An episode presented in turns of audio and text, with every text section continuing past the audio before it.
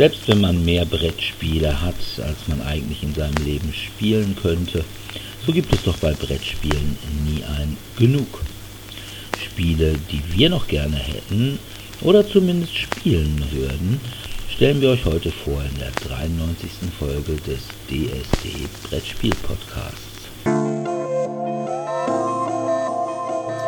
DSD, der Brettspiel Podcast.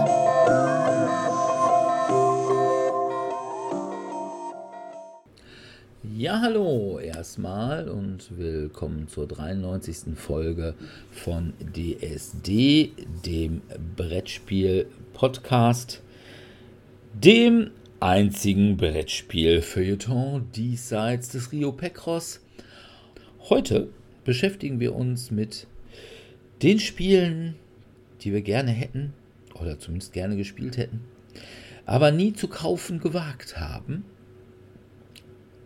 aber zunächst geht es wie immer zu den Medien.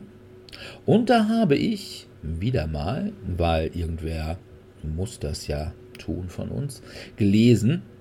Und zwar habe ich einen Roman zum Film gelesen, nämlich im Labyrinth des Faun von Guillermo del Toro und Cornelia Funke. Guillermo del Toro kennt man. Der hat nämlich die ersten beiden Hellboy-Filme gemacht und der hat den Film gemacht Pans Labyrinth. Cornelia Funke kennt man möglicherweise auch, zumindest wenn man ein bisschen jünger ist, weil die hat nämlich Tintenherz geschrieben und ist eine relativ erfolgreiche Autorin, kommt hier eigentlich auch aus der Gegend, aus dem Ruhrgebiet, wohnt aber mittlerweile in Kalifornien, meine ich, also jedenfalls irgendwo in den USA. Die war ein extremer Fan dieses Films Pan's Labyrinth. Und hat dann auch in den USA irgendwann mal Guillermo del Toro kennengelernt und hat gesagt, du pass mal auf, es gibt doch eigentlich kein Buch zu deinem Film ich möchte gerne dieses Buch zum Film schreiben. Und da hat Del Toro dann gesagt, ja, können wir machen. Und dann haben die irgendwie daran irgendwie zusammengearbeitet.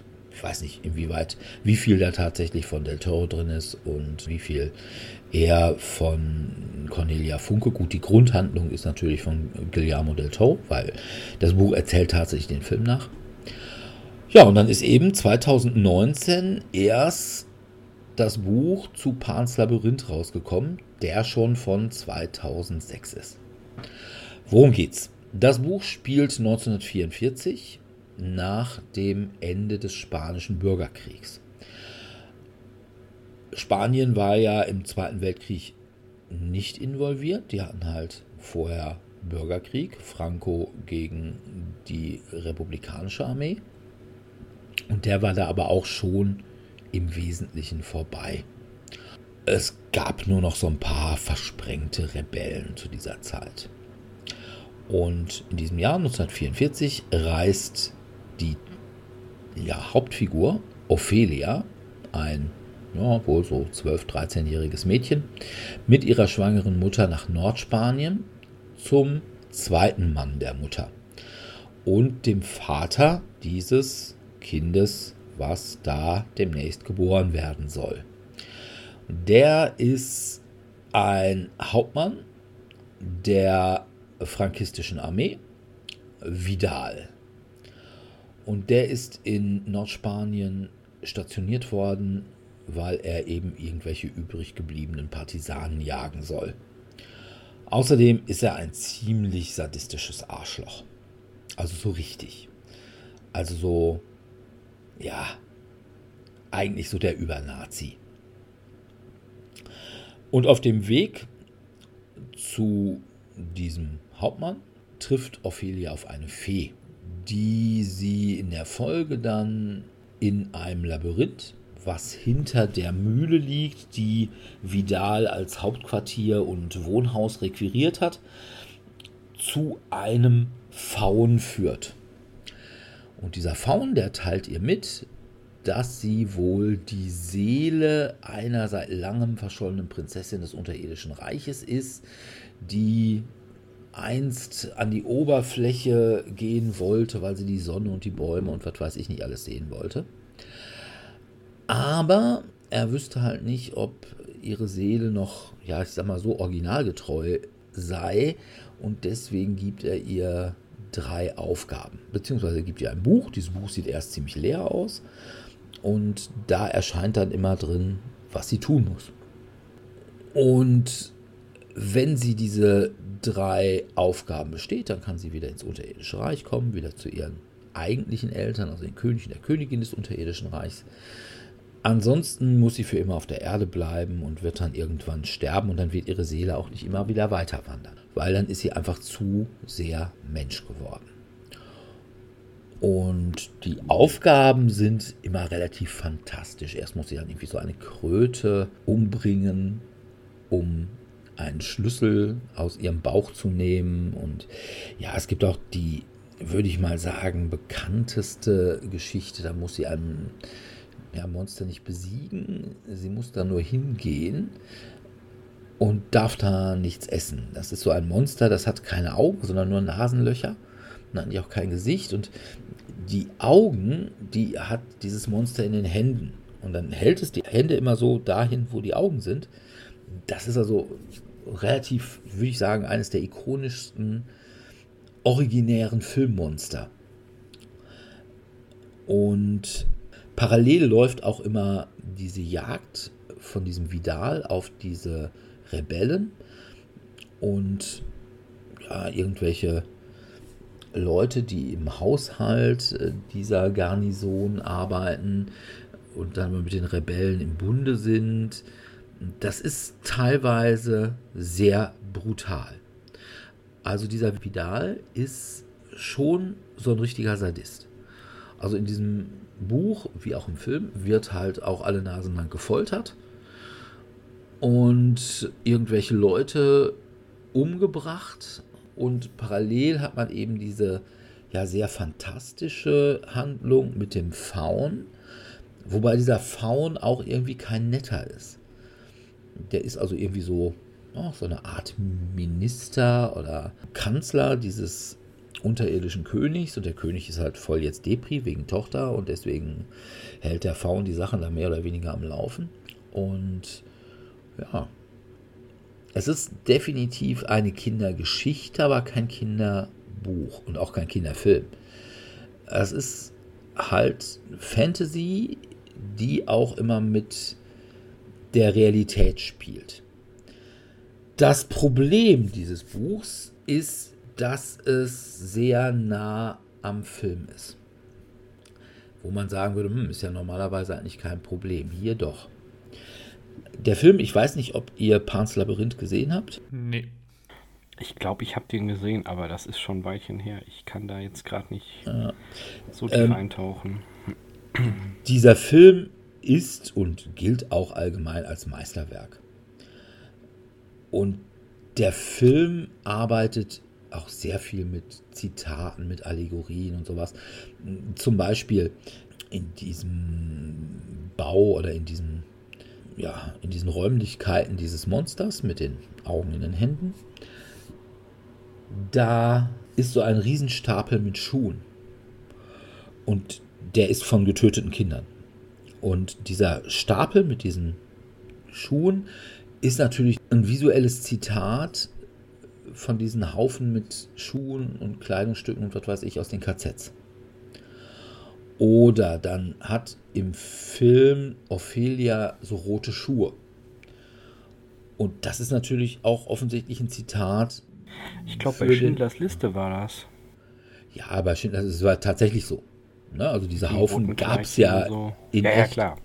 Ne? Aber diese roten Schuhe sind dann wieder ein Zitat des Der Zauberers Zauber von, von Oz. Mhm. Und das ist visuell alles sofort wahrzunehmen. Wenn du das aber beschrieben hörst, dann sagst du, oh, da liegt ein Haufen mit Schuhen. Das ist nichts, was dich also direkt diese Auschwitz-Allegorie aufrufen lässt. Genauso, wenn sie sagt, ja, sie hat halt rote Schuhe an, ja, hat sie halt rote Schuhe an. Ja, das ist halt was anderes, als wenn du diese Schuhe siehst. Und äh, auch wie sie diese Schuhe anzieht. Und von daher, das geht alles eben mit der literarischen Umsetzung verloren. Natürlich kannst du auch in Literatur Zitate machen, aber die funktionieren dann eben anders. In der Regel hast du dann literarische Zitate.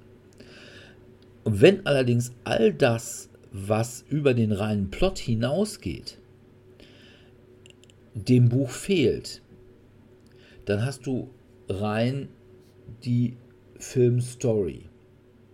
Und wenn du die Filmstory quasi eins zu eins nacherzählst, bis auf quasi die erste Szene, äh, die ist im Film anders.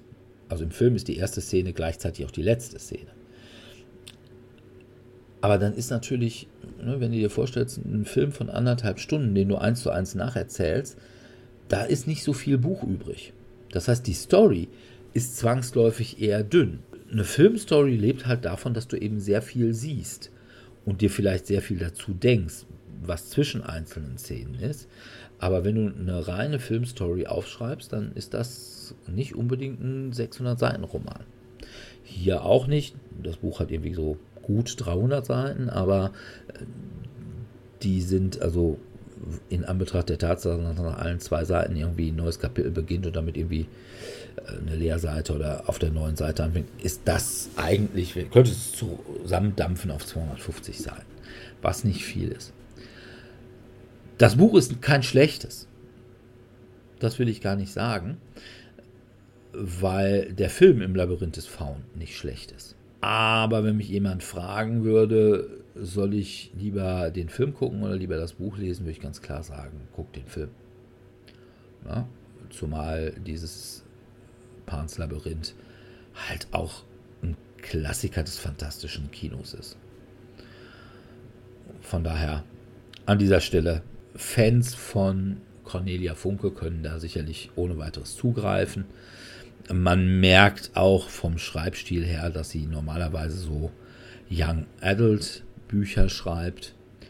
Also es ist jetzt nichts, was auch in irgendeiner Weise sprachlich jemanden überfordern würde. Es ist okay, aber Film ist halt weit besser. Ja. So ist das. Gut, also wenn ich was gucke, also wenn ich was davon konsumiere, dann den Film. Ja, also, und da würde ich einfach mal sagen, es ist also schon Del Toros Meisterwerk. Und das von einem Regisseur, dessen Övre ja durchaus gespickt ist mit Meisterwerken. Wie zum Beispiel dem ersten Hellboy. Der zweite Hellboy ist allerdings kacke. Ist der auch von Del Toro? Ja. Er wollte eigentlich sogar noch ein. Also, es ist eigentlich eine Spanien-Trilogie. Der erste Film ist The Devil's Backbone. Der spielt auch, glaube ich, kurz nach oder während des Spanischen Bürgerkriegs in einem ja, Waisenhaus für Jungen oder einer, äh, einem Internat für Jungen. Und es sollte noch einen dritten Film geben, den hat er aber nicht gemacht, weil er eben Hellboy 2 gemacht hat. Wobei ich Hellboy 2 einfach nicht gut fand. Also The Golden Army fand ich doof. Weil das war irgendwie nicht wirklich Hellboy. Aber, naja. Aber The Devil's Backbone ist halt auch ziemlich gut. Der ist allerdings, würde ich sagen, mehr Grusel, während Pans Labyrinth eher Fantasy ist. Wenn auch eher so, ja, ich durchaus teilweise gruselige oder zumindest sehr explizite Fantasy. Ich kenne da immer nur das Cover mit den, mit den Händen und den Ja. ja. Gut. Du hast Serie geguckt. Ich habe Serie geguckt, unter anderem, ja nämlich bei Netflix die Arcane-Serie, die auf League of Legends basiert und wo Riot Games, glaube ich, ziemlich viel Geld mit auch reingepumpt hat, weil nee. das ist, glaube ich, schon ziemlich, also ich finde schon ziemlich imposant, was sie da, wie das aussieht. Vom ja, Artstyle und von. Hat's ja auch, oder? Ja, also die haben halt irgendwie so einen Zeichenstil, ich glaube, der Hintergrund ist immer so mehr oder weniger handgezeichnet und dann die Figuren sind CGI oder haben dann so einen Mix eben daraus gemacht. Ich finde, das bricht sich manchmal, aber meistens sieht es sehr cool aus. Das ist auf jeden Fall immer sehr beeindruckend, wenn sie da irgendwas abfeuern an Effektfeuerwerk. Ja. ja. Ich habe die auch geguckt, ist nicht wahr. Was? Das ist nicht wahr. Ja, dass du sowas geguckt hast. Wir so, gucken selten das, das gleiche genau, das zur gleichen Zeit. Zeit. Ja, ist, du bist äh, mir meistens immer ein bisschen zu schnell. hast du das schon ja. komplett geguckt oder? Nee, nee, tatsächlich nicht. Ich habe auch nur den ersten und den zweiten Block bisher gesehen. Ich äh, stehe jetzt ähnlich wie du bei Episode 6. Genau. Oder nach Episode 6, nach dem großen Knall und warte, wie es weitergeht. Aber die sind rausgekommen, die müssten wir eigentlich nochmal abfrühstücken. Genau, aber gestern ganze Zeit unterwegs gewesen, heute die ganze Zeit korrigiert. Keine Zeit dafür. Muss ich jetzt mal in der Woche gucken. Ja, aber es geht bei der Serie um hauptsächlich um die Schwestern Vi und Powder, beziehungsweise Powder später Jinx. Ich mhm. glaube, Vi und Jinx sind auch die Charaktere oder sind auch Charaktere in dem Spiel glaube, es gibt ziemlich viele Charaktere aus dem Spiel, aber ich kenne die halt alle nicht, weil ich League of Legends nur kurzzeitig mal gespielt habe, als es so richtig populär wurde und weil mir die Community zu hasserfüllt war und ich zu schlecht darin war und deswegen die ganze Zeit nur meine Mutter und sonstige Sachen beleidigt wurden, habe ich gedacht, nee, danke, ich mache was anderes. Okay. Und ja, deswegen habe ich keine Ahnung, wie das, wie gut das jetzt die beiden Universen jetzt zusammenpassen, also das Film- oder das Serienuniversum jetzt mit dem Spiel selbst. Da kann ich nichts zu sagen. Aber die beiden sind halt in der Unterstadt oder ähm, Zone heißt die, glaube ich. Äh, Zaun, ja, Zone. Und Piltover ist diese Oberstadt, wo die ganzen reichen Erfinder und sowas leben. Und irgendwann gehen Vi und Powder und noch ein paar andere Kids auf einen Überfall, nachdem sie einen Tipp bekommen haben, wo es was gut zu klauen gibt. Und da geht dann natürlich einiges schief. Da wird dann auf einmal so eine Magiekugel rumgeworfen und die explodiert und dadurch explodiert der, die gesamte Wohnung und stößt dann diese gesamten Events, die dann kommen, an. Auch wenn es jetzt sich um am Anfang um Kinder oder Jugendliche handelt, fand ich es trotzdem gut gemacht nach dem ersten Block, also nach den ersten drei Folgen, gibt es dann so einen Zeitsprung, der ein paar Jahre in die Zukunft geht. Da sind, also sie dann junge Erwachsene, würde ich behaupten. Ich weiß nicht, Jinx könnte vielleicht noch im jugendlichen Alter sein. So genau wird, glaube ich, das Alter nicht thematisiert. Oder weißt du, Sebi, welches Alter die genau haben? Nee, also es wird nicht genau thematisiert. Das heißt immer nur die, die Kinder, beziehungsweise die Kleine oder Große, es wird eigentlich immer nur in Bezug ja. gesetzt, wie die miteinander stehen. Aber jetzt äh, so nach dem Motto die Zwölfjährige, die 24-Jährige. Mhm. Ich glaube, es wird irgendwann erwähnt, wie lange ähm, einer der Charaktere im Knast gesessen hat. Aber auch das ist eher vage und wird nur tituliert als Ich dachte, du seist tot. Wo man sich dann denkt, hm, okay, das ist schon ein bisschen länger. Ja. Ja, ich meine, man merkt ja auch, dass vor allem dann eben Powder älter geworden ist. Ich glaube, die wechselt auch die Synchronstimme.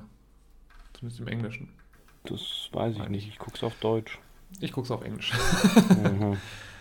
Ja, aber es ist auf jeden Fall wirklich sehr imposant gemacht und auch ziemlich spannend. Also auch brutal. Also es ist jetzt keine Kinderanimationsserie, die ich jetzt mit meinem mit einem sechsjährigen Kind oder sowas gucken würde. Nee, definitiv nicht. auch wenn, auch wenn wahrscheinlich brutal, irgendwelche ja. sechsjährigen Kinder es trotzdem schon geguckt haben, weil sechsjährige Kinder ja, haben ja auch definitiv. Squid Game geguckt. Boah, heftig, ja. Sowas. Naja, wie dem aber auch sein, es ist gut erzählt, gut spannend, visuell sehr beeindruckend. Also mich hat die Serie komplett abgeholt, obwohl ich gar nichts eigentlich mit dem League of Legends Universum zu tun habe. Also ich habe ja. außer, dass ich hier unser Brettspiel Max vs. Minions auch ja. noch gespielt habe. Ja, das war tatsächlich mit der Grund, warum ich mir diese Serie überhaupt angeschaut habe. Also ich habe mir League of Legends auch nie gespielt, das Online-Game. Ich weiß, es gibt's, aber ich muss da Dominik zustimmen. Die Community wird mir als sehr rau und sehr unhöflich äh, beschrieben und dann dachte ich mir, nee, das muss ich nicht haben. Außerdem bin ich eh nicht so der Langstrecken-Online-Gamer. Ja. Und das ist einfach, ja. Aber das ist schön umgesetzt. Also sogar die Figuren aus dem Brettspiel sind den Charakteren wirklich eins zu eins zuzuordnen. Ja. Man Heim, erkennt das. Heimlinger oder wie heißt der? Ja, ja, der Professor ist da auf jeden Fall zuzuerkennen. Und andere Charaktere auch. Wie gesagt, ich versuche immer noch in Einklang zu kriegen, was genau haben die jetzt mit dem Brettspiel zu tun, weil das Universum im Brettspiel ist ja relativ anders, also ziemlich verwüstet und apokalyptisch. Kann sein, dass das noch kommt. Ich weiß es nicht. Bisher ist es einfach nur nicht schön in diesem Universum. Zumindest nicht für die Charaktere. Ja, es beginnt und, ja damit, dass eigentlich schon so ein Krieg zwischen den beiden Gruppen gab und dann ja. eben, wie ist er denn nochmal, der. Zwischen der Unterstadt und der Oberstadt und das ist tatsächlich so permanent am Schwelen. Ich finde das auch, ich finde einfach die zeichnerische Leistung so beeindruckend. Also die holt mich auch wirklich ab. Es ist ein ganz guter Hybrid aus einem Game Design und einem, ja, Cartoon möchte ich es nicht nennen.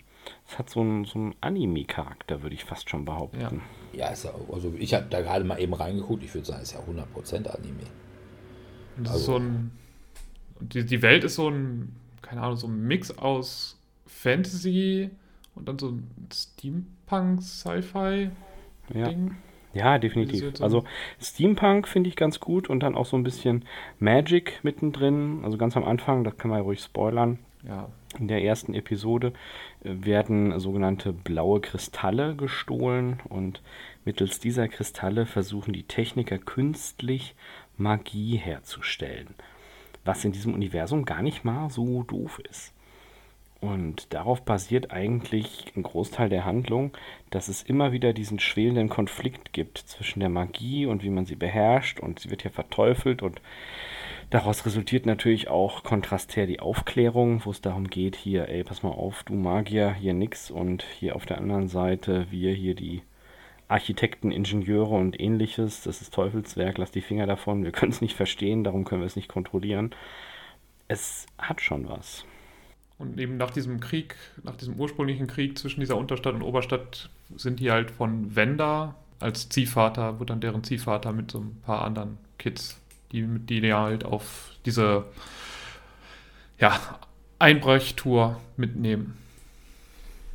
Aber das ist dann auch dann so der Hauptkonflikt, der dann hinterher auch wieder aufschwellen wird. Also dass es halt Leute in der Unterstadt gibt, die weiterhin diesen Krieg wollen und Wender ja, ist halt stark dagegen, dagegen ja. genau, weil er halt gemerkt genau. hat, was halt so ein Kampf für Verluste ja auch mit sich bringt, wenn man gegen so einen übermächtigen Oberstadt kämpft. Also man hat zwar genau. Massen, aber man verliert dann ja doch einiges, weil die bessere Technologie und alles haben. Ja. Aber das ist erstmal Arcane und ich kann es wirklich nur empfehlen. Auch, auch, als, auch als nicht League of Legends. Vor allem als Nicht-Loller ja. kann ich das wirklich nur empfehlen. Nicht-Loller. Nicht-Loller, ja. Ah, okay. Ja. Wobei ich einfach sagen muss, mir sind diese, diese Japan-Animationen, die sind mir alle irgendwie, ja, ist nichts für mich. Das ist mir fremd. Ich habe also auch nie in meinem Leben League of Legends gespielt. Also gut, ja, ich kenne Max vs. Minions. Aber auch da irgendwie, ja, was, das wäre jetzt nichts, wo ich sagen würde, oh, das Thema, das reizt mich total. Ich finde die Figuren nett, weil ich halt auch so dieses Chibi-mäßige mag von diesen Minions. Aber ja, es ist äh, mir fremd. Ja. Gar nicht fremd ist mir allerdings der Western. Wobei, wir haben in der Vorbesprechung gerade, habe ich schon verzweifelt versucht herauszufinden, was denn echt der letzte Western gewesen ist, den ich gesehen habe. Und ich würde fast sagen, also abgesehen von irgendwelchen lustigen Geschichten hier wie Bully, Herwigs, Winnetou oder so, dass das tatsächlich der mit dem Wolf tanzt war. Also Western ist eigentlich nicht mein bevorzugtes Sujet. Das kann ich noch toppen. Mein letzter war, glaube ich, tatsächlich der Schuh des Manitou. Ja, also äh, ich glaube also auch in meinem Leben, gut, ich habe so die Standard-Western gesehen, ne? also 12 Uhr mittags und spiel mir das Lied vom Tod und spiel mir das Lied vom Tod finde ich halt total scheiße. Also, es ist unbeschreiblich langweilig. Die einzig gute Szene ist mit dem Revolver und der Fliege. aber es ist halt so ein Film, wo man sagen muss, jo, okay, muss man halt mal gesehen haben. Und ja, ich glaube, ich habe auch bestimmt auch irgendwie so einen Django gesehen, aber Django und Chain zum Beispiel habe ich nicht gesehen. Aber ich mag eine ganze Menge von den Cohen-Brüdern. Und The Ballad of Buster Scruggs ist 2019 rausgekommen und ist ein Film von den Coen-Brüdern. Die Coen-Brüder kennt man normalerweise eigentlich eher von Fargo, äh, The Big Lebowski, Oh Brother, Where Art Thou, No Country for Old Men und sowas. Die machen also eher so ein bisschen bizarres Erzählkino. Und so ist das auch hier. The Ballad of Buster Scruggs ist eigentlich so ein Episodenfilm, also eine Anthologie mit mehreren kürzeren Filmen da drin. Deswegen kann man die auch ganz gut gucken. Auch in mehreren Malen kann man es ganz gut gucken. Und ist mit unter anderem Liam Neeson, Tom Waits, wo ich gesagt habe, oh Gott, Tom Waits, der spielt noch irgendwas, der muss doch auch schon an die 100 sein. Ich bin ein großer Tom Waits-Fan, also als Musiker, nicht als Schauspieler. Ich weiß auch nicht, der hat wahrscheinlich schon mal irgendwo irgendwo mitgespielt, so in einer Nebenrolle, aber hier hat er tatsächlich so eine Hauptrolle. Dann Tyne Daly, das ist die Lacey aus Cagney und Lacey. Dann Tim Blake Nelson, der hat den Looking Glass in der Watchmen-Serie gespielt und auch den Vizepräsidenten in Angel Has Fallen.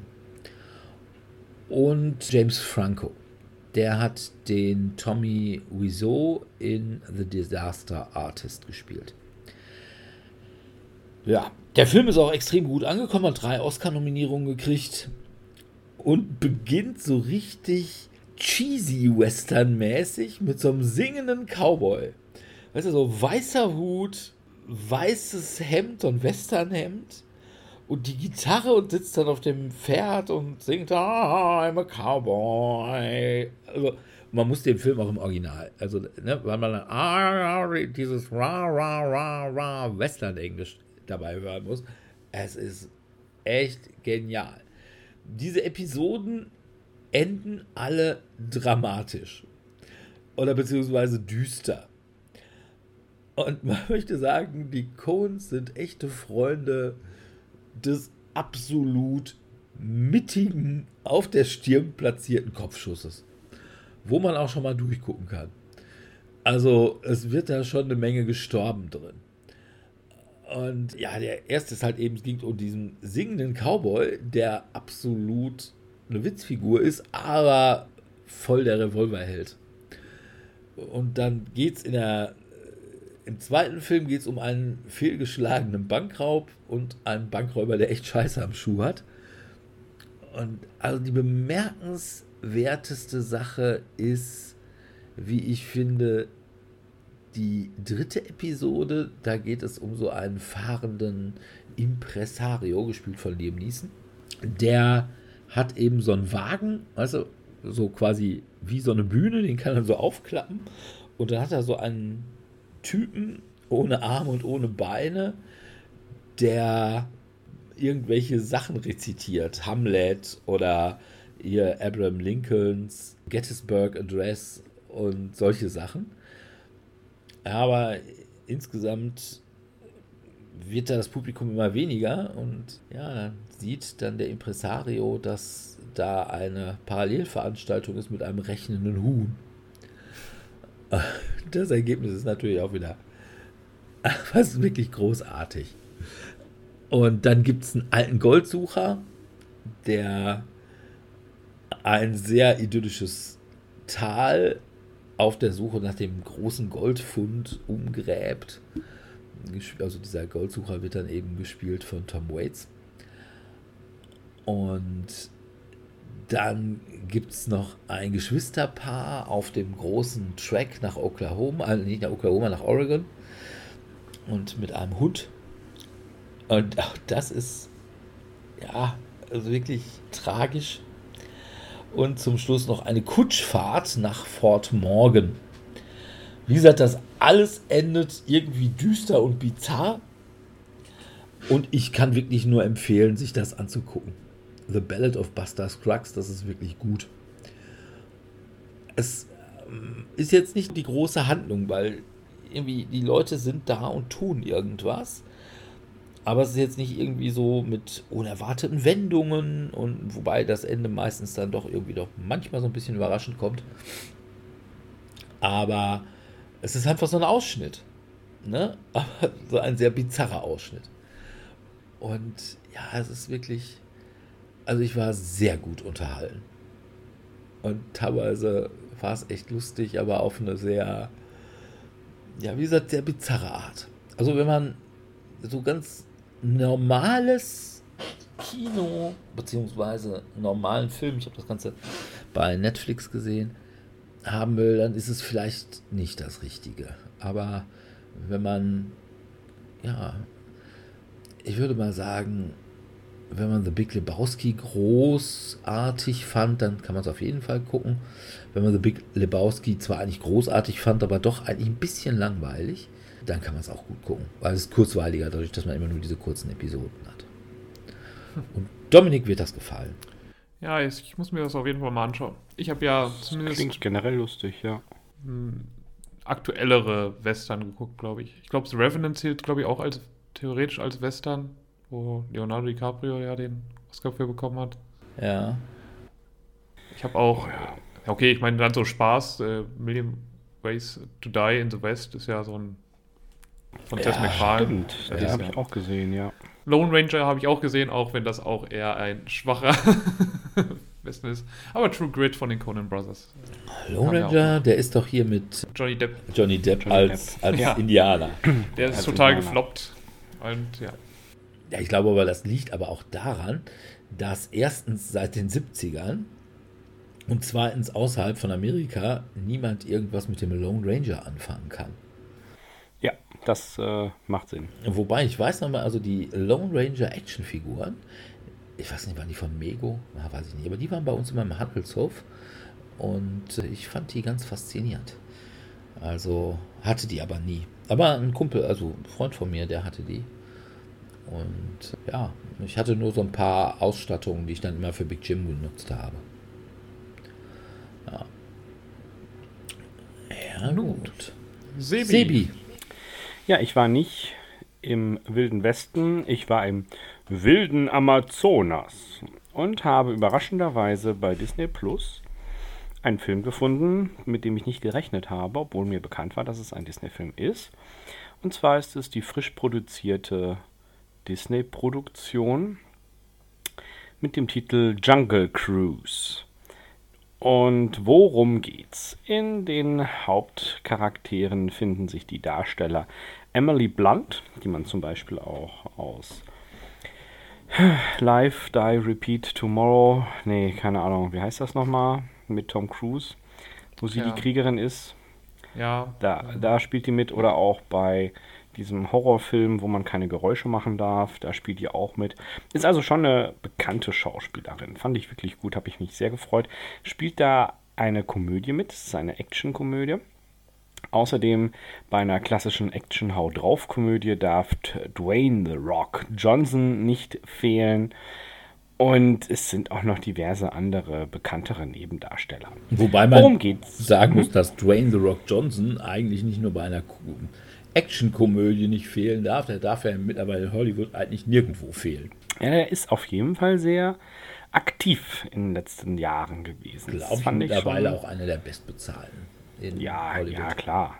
es ist, ich habe irgendwo mal im Artikel gelesen, dass er einen eigenen Trailer hat, nur mit seinem ganzen Geraffel, mit seinem kompletten Fitnessstudio, der ihm immer und überall auf jedes Set hin folgt, damit er jeden Morgen um 5 Uhr anfangen muss zu trainieren und nie sagen kann, oh, ich konnte nicht trainieren, Fitnessstudio hat zu. Also es ist schon echt beeindruckend, was der an Selbstdisziplin an den Tag legt. Aber gut, bei der Kohle würde ich das vermutlich auch ein paar Jahre aushalten. Was machen die beiden?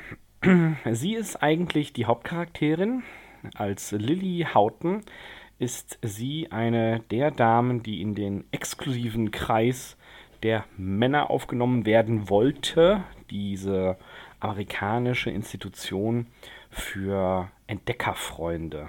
Ich weiß leider nicht genau, wie der, der persiflierte Titel ist, den sie im Film umsetzen. Ähm, sie hat auf jeden Fall die Idee, dass es irgendwo im Dschungel eine Blüte gibt, die quasi alle Krankheiten heilen kann. Und mit Hilfe dieser Blüte, die nur einmal alle x tausend Jahre erblüht und jemandem, der aus ihrem Kelch trinkt, eben dafür sorgen kann, dass sich die Medizin revolutioniert. Jetzt spielt das Ganze historisch zur Zeit des Ersten Weltkrieges und oh welch Wunder, es gibt einen äh, deutschen oder auch österreichischen Adligen, der da mit dabei ist. Das ist der Prinz Joachim, wo ich mir denke, boah, diese Namen sind echt so lebendes Klischee. Es ist so grausig, es ist so grausig. Naja, auf jeden Fall ist Prinz Joachim der Antagonist der Helden. Und Prinz Joachim ist mit seinen Gefährten und Spießgesellen unterwegs, eben auch jene Blüte in die Finger zu kriegen oder eine jener Blüten in die Finger zu kriegen, um eben kriegsentscheidend für Deutschland aktiv zu sein. Ist ja logisch, wenn die ganzen Soldaten auf dem Gefechtsfeld wieder hochkommen. Ja, was soll ich sagen? Dann passiert ja auch nichts. Ja, was passiert inhaltlich? Die Schauspielerin bzw. die Lilly reist ins Amazonasgebiet und möchte sich dort auf eigene Faust durch den Dschungel schlagen, um eben entsprechende Dinge herauszufinden und wird dabei von Dwayne bzw. Frank als Skipper begleitet. Das liegt unter anderem daran, dass sein Angebot günstiger ist als das des Konkurrenten und dass infolge einer Verfolgungsjagd quasi alle Konkurrenzboote vernichtet werden und er somit der einzige ist, der noch ein funktionstüchtiges Boot hat, mit dem man den Amazonas bereisen kann.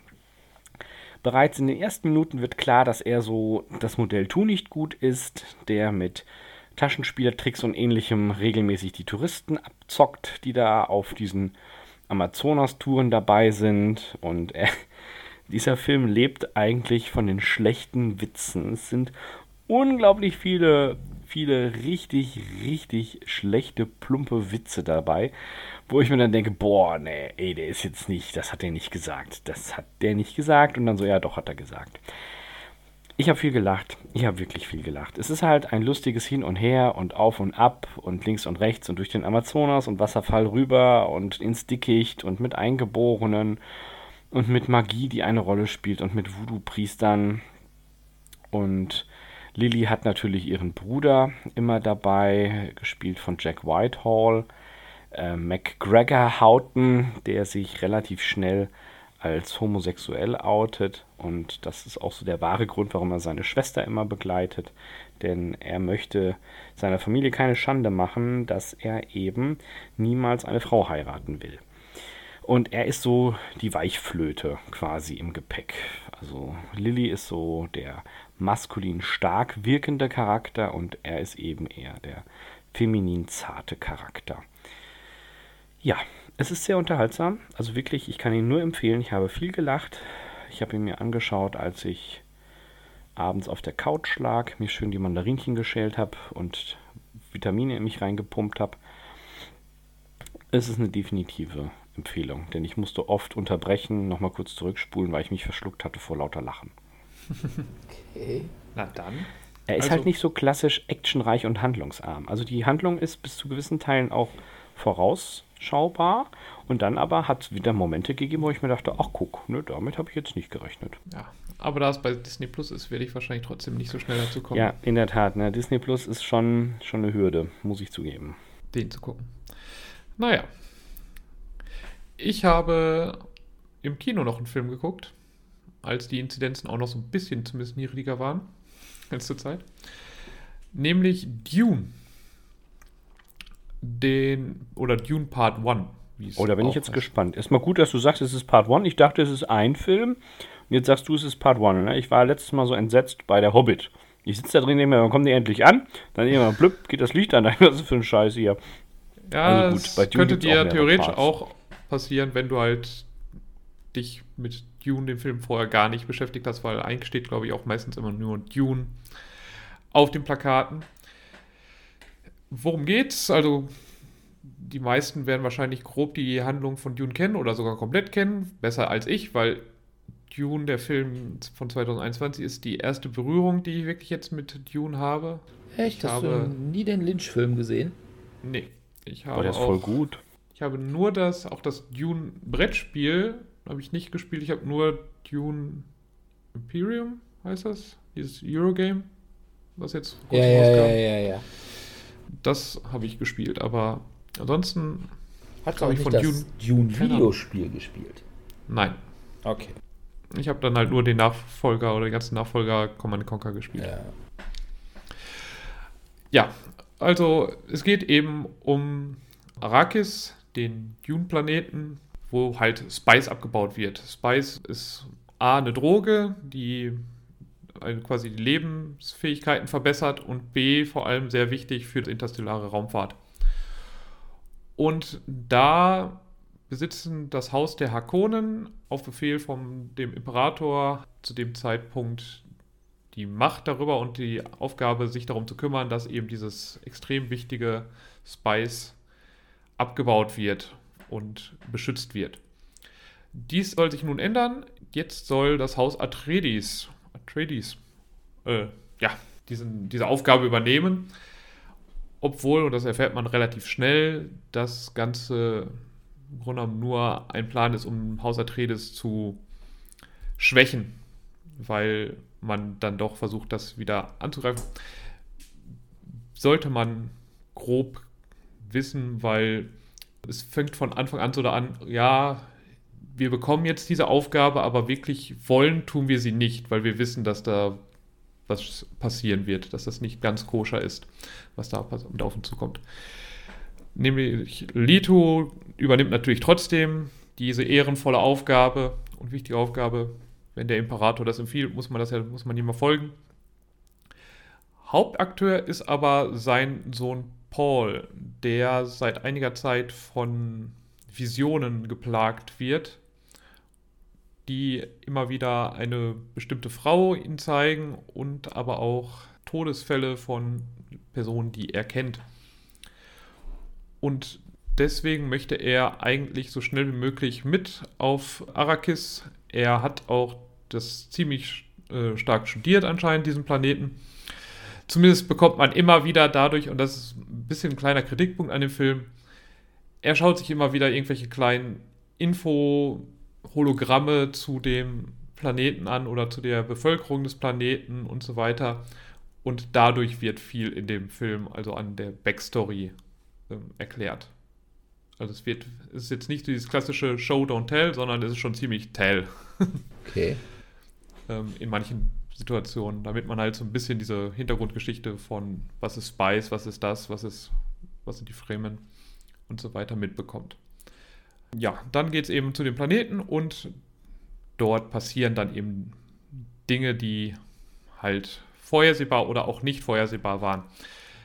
Ich finde den Film auf jeden Fall visuell sehr ansprechend und er ist aber ich würde mal sagen, ein bisschen langsam. Und von daher kann ich mir vorstellen, dass er nicht jedem gefällt, weil es nicht sofort mit richtig Action, also eigentlich ist das schon ziemlicher, so vom Aufmachung her, ziemlicher Blockbuster, mit, wo man ziemliches Chaos erwarten könnte. Es gibt es zwischenzeitlich auch, aber nicht ganz so stark, wie man es vielleicht erwarten würde. Es hat mich so ein bisschen an äh, den ersten Herr der Ringe-Film erinnert. So von, es gibt halt so ein gutes Gefühl für den Film und quasi welchen Ton man damit anschlagen möchte, aber es ist halt noch nicht der actionreiche, ich glaube, der actionreiche Teil kommt wahrscheinlich später.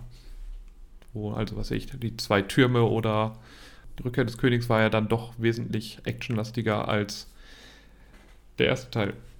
Und so habe ich das Gefühl, könnte es auch hier sein. Weil der Film behandelt nur die erste Hälfte ungefähr des Buches. Wer keine Ahnung hat, wie weit das Buch geht oder was in dem Buch vorkommt, muss sich dann überraschen. Aber ich finde, das ist ein ganz guter Abschluss. Man merkt auch, hm, ja, also man merkt auf jeden Fall irgendwann schon, also die Story werden die auf jeden Fall nicht in der Zeit zu Ende bringen. Wir gucken, der Film läuft jetzt schon zwei Stunden, geht zweieinhalb Stunden und wir sind jetzt gerade erst dabei, die richtigen Probleme vor die Nase zu bekommen. Das kriegen die nicht in einer halben Stunde aufgelöst. Und ja, so ist das dann auch. Also dann kommt halt nochmal etwas, womit man dann ganz gut enden kann. Aber, also man hat jetzt nicht so quasi sofort das Gefühl, es wäre komplett rund. Und Ziel war es eben auch, mehrere Teile zu machen. Es ist auch der zweite Teil inzwischen auch angekündigt für 2023, also zwei Jahre. Muss man jetzt warten, um den nächsten Teil zu gucken. Und es sollen, glaube ich, drei Filme kommen. Soll eine Trilogie werden. Der letzte Teil soll dann laut Wikipedia auf Dune Messiah, also der Herr des Wüstenplaneten, sich beziehen. Also es gibt ja ganz, also wie Dirk mir vorhin schon im Vorgespräch gesagt hat, Frank Herbert hat ganz viele Dune-Bücher gemacht. Ich kannte nur Dune, ich wusste gar nicht, dass es mehrere Bücher gibt davon. Du alter Banause, du. Ja. Aber ich habe dadurch jetzt erstmal Interesse bekommen, überhaupt doch mal Dune zu lesen. Oder mir zumindest als Hörbuch mal durch. das sind ja viele Seiten. Ja, Ohne Bilder. Ja. Was soll ich da machen? Also, und ich muss echt sagen, ich weiß gar nicht, als ich Dune gelesen habe, da war ich so Teenager. Also muss irgendwo in den 80ern gewesen sein. Da war das schon auch ein ziemlicher Brocken, muss man tatsächlich sagen. Ich weiß nicht, das glaube ich irgendwie so 700 Seiten. Und äh, es ist jetzt auch nicht so einfach. Zumal die alle seltsame Namen haben und selbst ja, seltsame Funktionen. So, was, was ist ein Mentat? Und ja, irgendwie machen da diese Bene Gesserit dabei und mit diesem Kästchen und also, also ein gutes Buch, ohne Frage. Aber ich war damals irgendwie, weiß ich nicht, 14, 15 sowas. Da gab es leichtere Lektüre. Und ich weiß noch, ich habe also auch ein, es gab dann so, ja, so satirische, die waren immer im Goldmann Verlag. Da gab es äh, Der Herr der Augenringe und es gab aber auch Der wüste Planet. Das hatte ich auch dazu. Das ist schon, schon ein großes, schon ein großes Buch, schon eine große Geschichte. Also jetzt auch allein nur der erste. Und äh, deswegen, der ist ja auch, glaube ich, der, der meist nicht verfilmte Film der Filmgeschichte. Also wer den alles schon verfilmen wollte, und dann doch nicht verfilmt hat, beziehungsweise ihn dann verfilmt hat, aber damit nicht zufrieden war. Also irgendwie das war ja, glaube ich, das erste war irgendwie an Jakobs. Dann dieser Jodorowski, der da einen Plan hatte, da einen Film rauszumachen, der aber etwa irgendwie, weiß ich nicht, 14 Stunden gedauert hätte. Und der dann aber auch irgendwie mit Möbius, diesem Comiczeichner, schon so quasi schon geplant war. Dann. Ist da nicht irgendwie Pink Floyd? Ist das nicht dieses. Oder noch Pink Floyd irgendwie Musik und sowas beitragen sollte? Oder das, kann, das, das kann durchaus sein. Dann äh, Ridley Scott wollte Dune machen und dann hat halt eben David Lynch ihn gemacht. Der war dann aber irgendwie ich dachte, dreieinhalb oder vier Stunden lang. Und den muss er dann irgendwie kürzen und dann hat er auf einmal keinen Bock mehr dazu. Also beziehungsweise hat er dann gekürzt, fand den dann aber scheiße. Wobei ich den echt gar nicht so schlecht fand, den, den Lynch-Film. Vor allem fand ich da den Baron Harkonnen ziemlich gut. Und auch den Fate Rauter, der von Sting gespielt wurde und so eine silbern glänzende Unterhose trug. Und irgendwie sonst nix. Also, ja, er war schon so ein bisschen seltsam, aber war, ich fand ihn nicht schlecht. Und dann gab es auch noch so eine Miniserie, die fand ich wirklich gut eigentlich. Irgendwie in den 2000ern, glaube ich. Ja, und jetzt halt eben Villeneuve. Und ja, es gab dann anscheinend, ich lese gerade hier noch die Nichtverfilmung durch Paramount, die Neuverfilmung des Villeneuve. Ja, ja.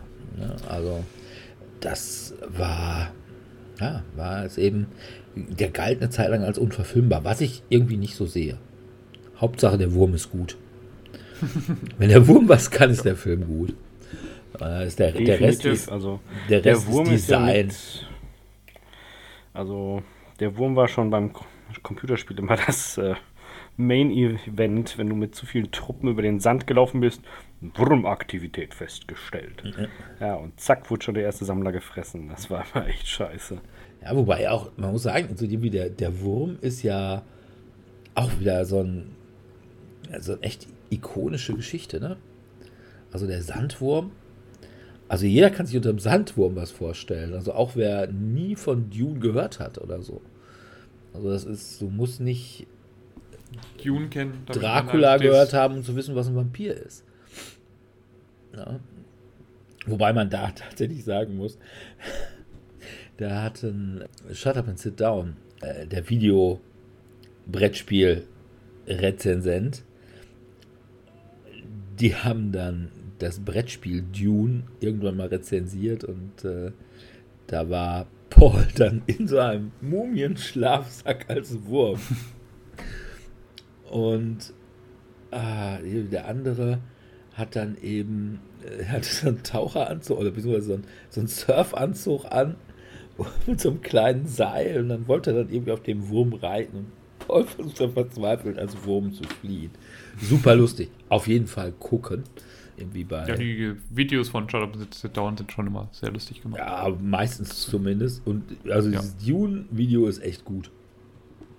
Na, kann ich also nur empfehlen. Ja, also na, vielleicht warte ich bis die, bis der zweite der Teil Teil. rauskommt. Und dann kann man es in einem Stück, Ja, zumindest das eine Buch dann zumindest in einem Stück gucken, ja. Das kann ich durchaus nachvollziehen, aber also es dann endlich dann doch geschafft, es noch im Kino zu sehen auf Englisch. Wobei ich dann halt feststellen musste, dass es doch ein bisschen anspruchsvoll ist, das auf Englisch zu gucken, weil immer wenn er diese Vision hat, dann wird das halt alles so ein bisschen geflüstert und dann ist das alles so ein bisschen schwer verständlich für mich gewesen. ja, und du hast halt äh, viel so, Fachbegriffe. ja, ne? wo du jetzt nicht die weißt, Kulturen dahin. äh, ist das jetzt nur ein, ein Wort, was du, nur eine Vokabel, die du nicht kennst, oder Ist das jetzt ein Name für Begriff für irgendwas in dem Universum, ja. Und was ich habe also bisher also tatsächlich nur den, den Teaser gesehen. Ich finde, dass Baron Hakon ein bisschen dünn ist. Ja, der ist schon ein relativer Blob, finde ich. Also ich weiß jetzt nicht, wie krass er dargestellt war in den anderen Also äh, Filmen. in zumindest bei Lynch. Also ist jetzt, jetzt nicht Jabba the Hutt. ja. Ja, aber bei Also Lynch nicht war so, er schon aber- ziemlich dick. Da wusste man, er, er hatte ja so ein, so ein, so ein Schwebe, so eine Schwebevorrichtung in der Kleidung. Und da, ich glaube, das ist, hängt dann auch damit zusammen, wie er nachher möglicherweise ums Leben kommt. Aber das ist ja der zweite Teil.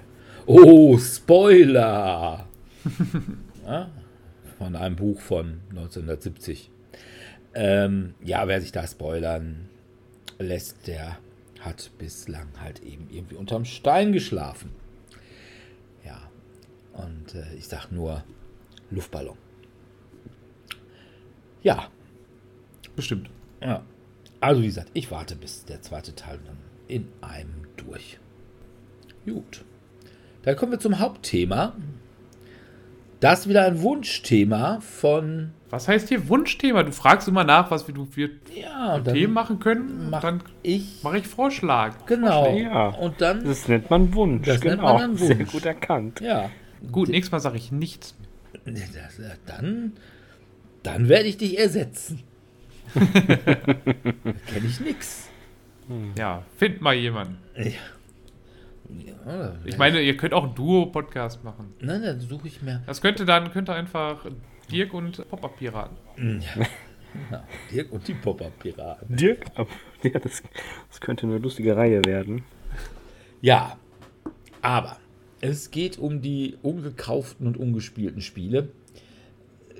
Wenn wir jetzt eine Liste machen würden mit allen Spielen, die wir nicht gekauft hätten, beziehungsweise die noch nicht gespielt haben, wäre diese Liste wahrscheinlich lang.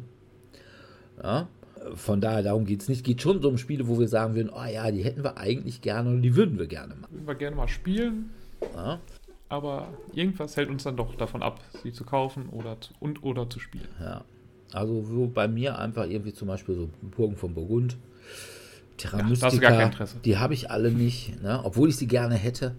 Ich weiß auch nicht, warum Ja, ich sie nicht gekauft habe. Ne? Oder Mombasa. Ne? Ja, gut, das liegt daran, dass ich einfach kein braunes Hemd habe, was ich dabei tragen könnte. Aber nein.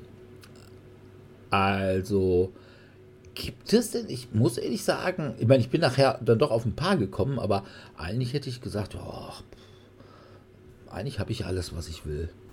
Also ich habe schon einige Spiele auf meiner Liste, die ich mal gerne spielen würde, aber dann doch nie dazu gekommen bin. Also ich hätte da locker, wahrscheinlich 20 hätte ich bestimmt hinbekommen.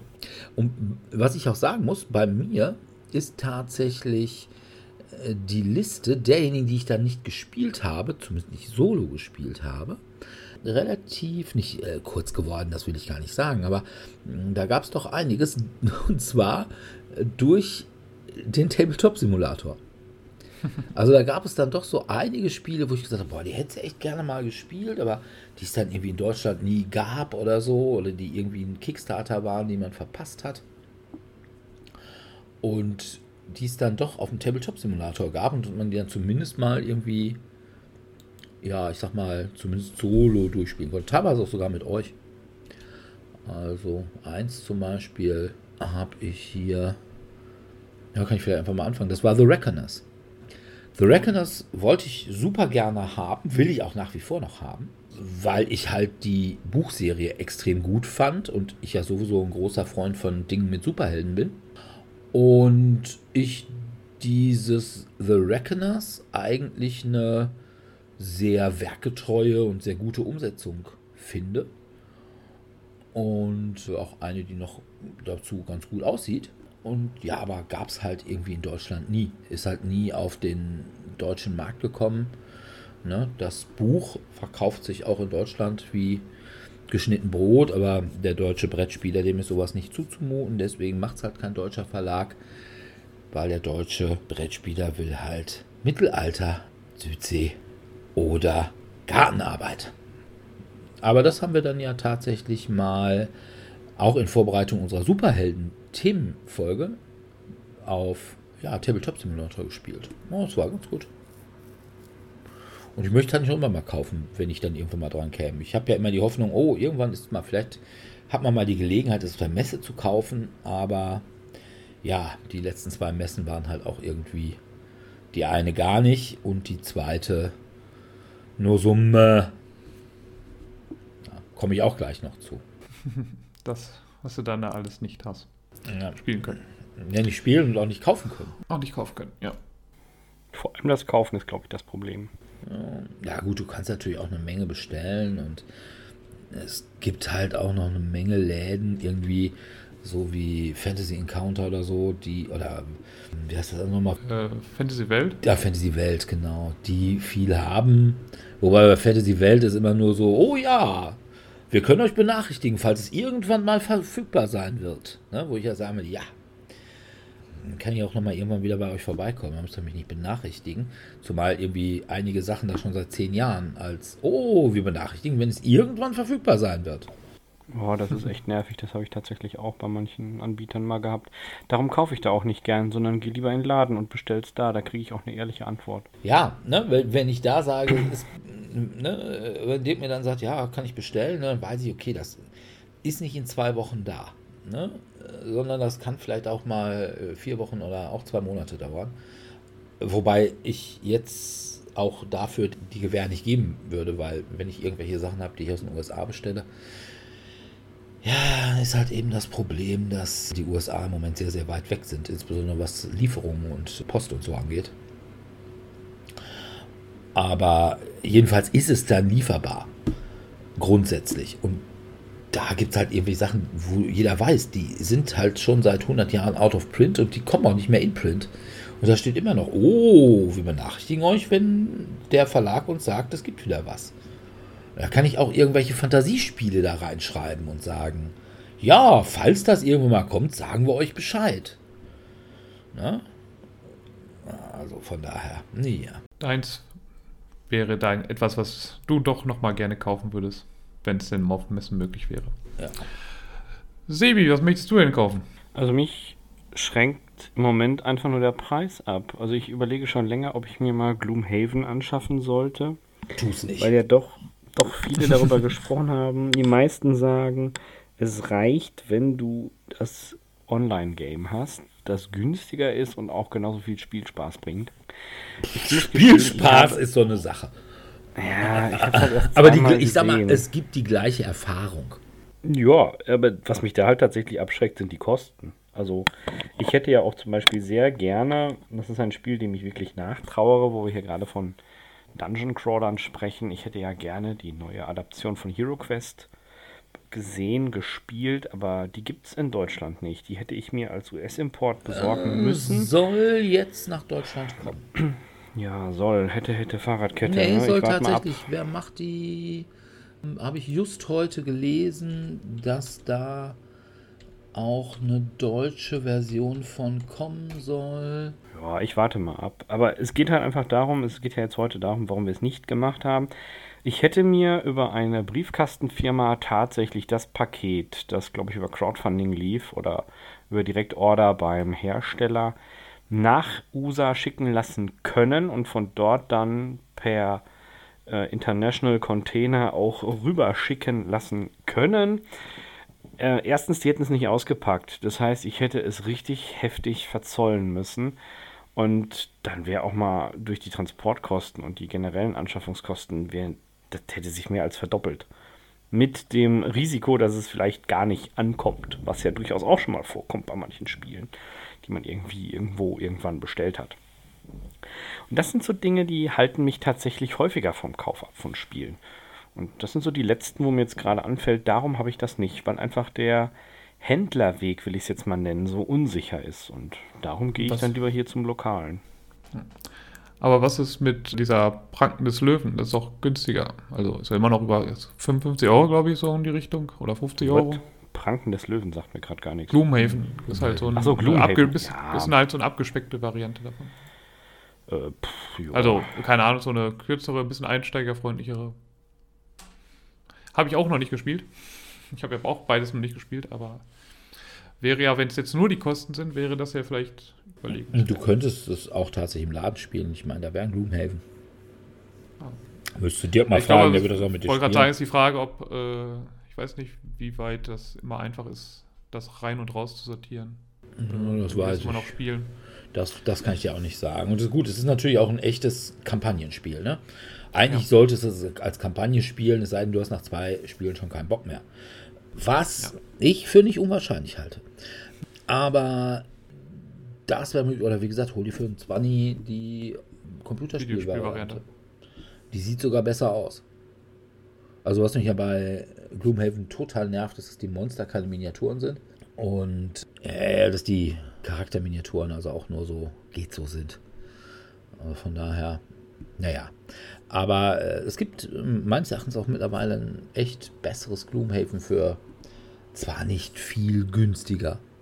Na, ich glaube, was kostet mittlerweile Gloomhaven? 130 Euro oder so? 135 oder sowas in dem Dreh. Und das ist halt mittlerweile für gute Spiele Standard.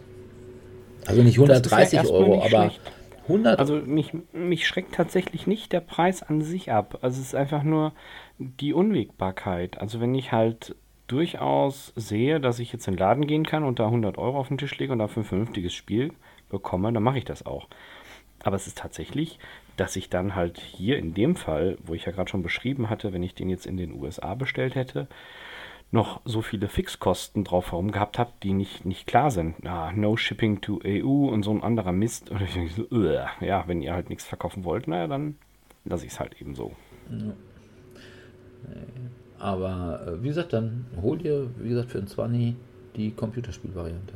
Nun gut, mein Spiel, was ich noch mal gerne spielen würde, mein erstes Spiel, was auf der Liste ist, wäre Twilight Imperium.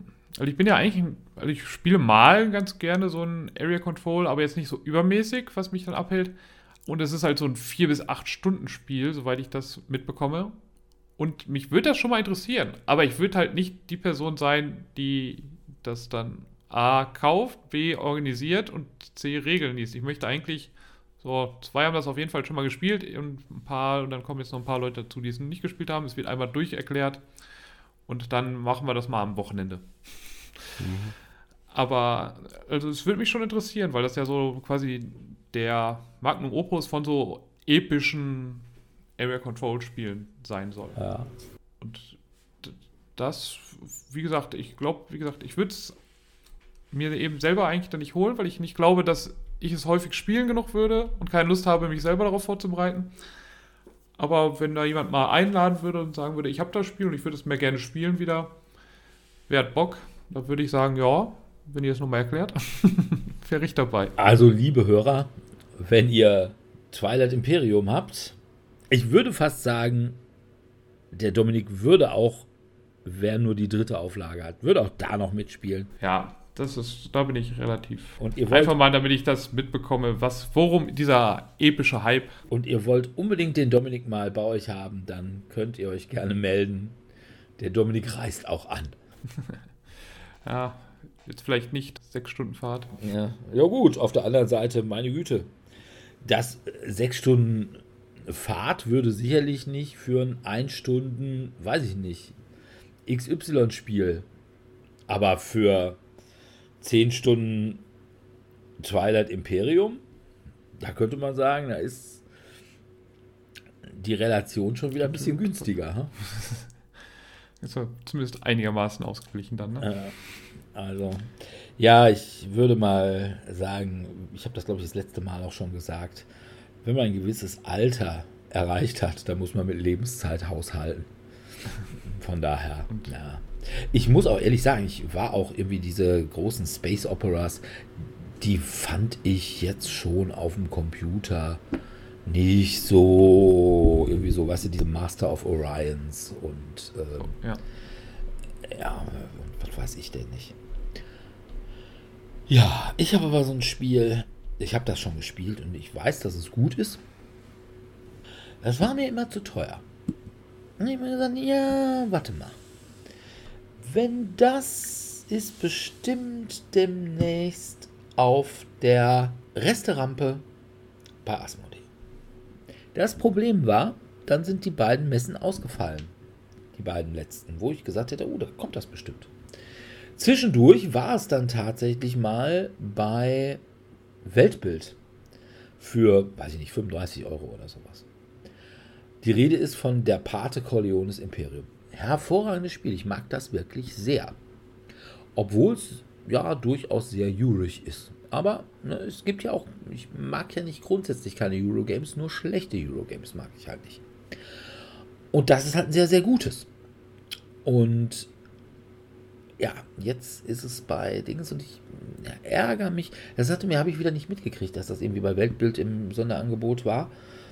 Und dann hatte mir das irgendwann mal der Torben vom Anspieler gesagt, ja, das war doch irgendwie bei Weltbild. Und dann habe ich geguckt, ja, war tatsächlich bei Weltbild, nur war dann da nicht mehr lieferbar.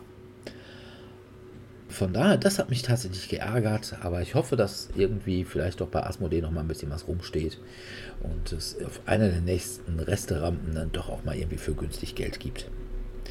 Von daher, der Pate Corleones Imperium von Erich Lang. Eric Lang. Ja, genau, Sebi. der Erich. Ja, in der Tat hatten wir ja gerade schon, dass das irgendwo auf der Resterampe rumsteht oder nochmal kommt oder man 15 Stunden fährt, um da hinzukommen.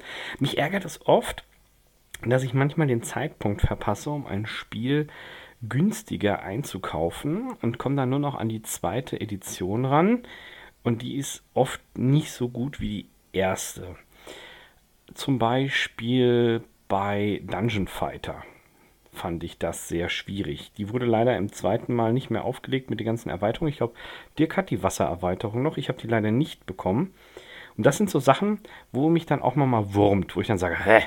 Und ich habe die auch schon auf diversen Beobachtungslisten drauf, wo ich mir denke, hm, ist es ein Gebrauchtspiel gegebenenfalls, das man irgendwo nochmal abgreifen kann.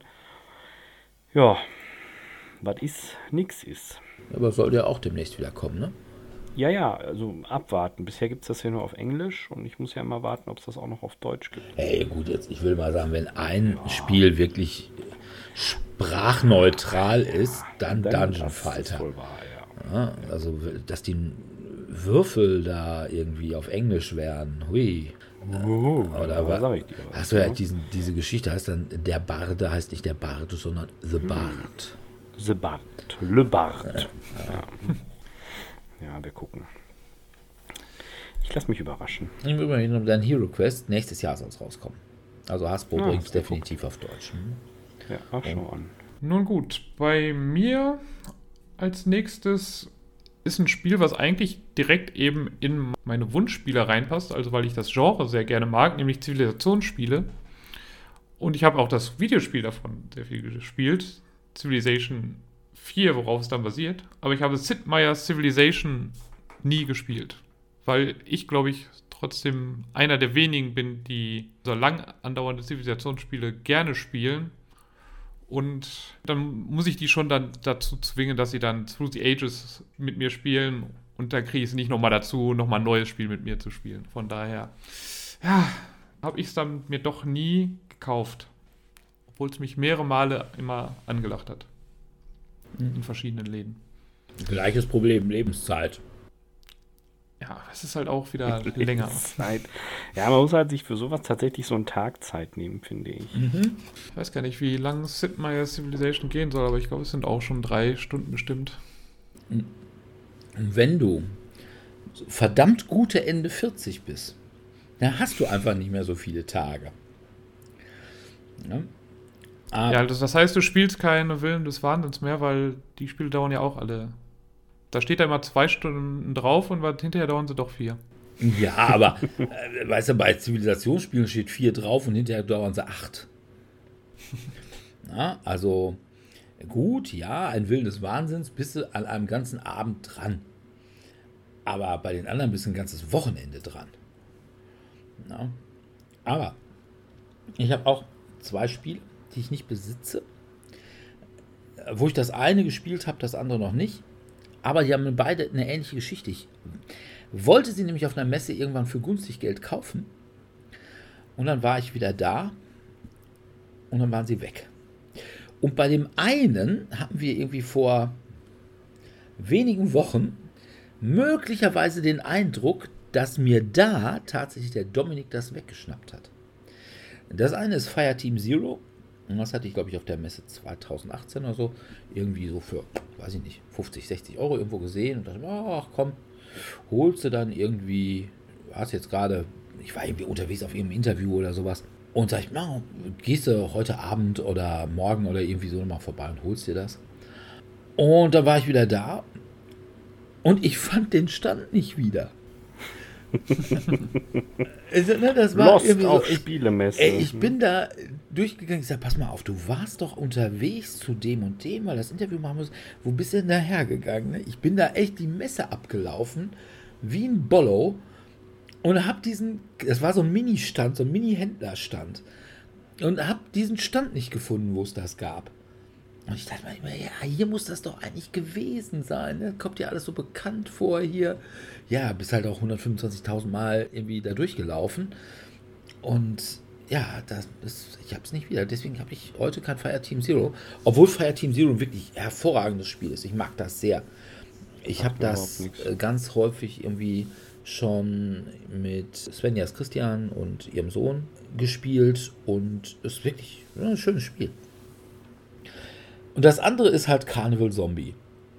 Auf meiner ersten Messe war, ich weiß nicht, 2014 oder 2015 oder so muss das gewesen sein.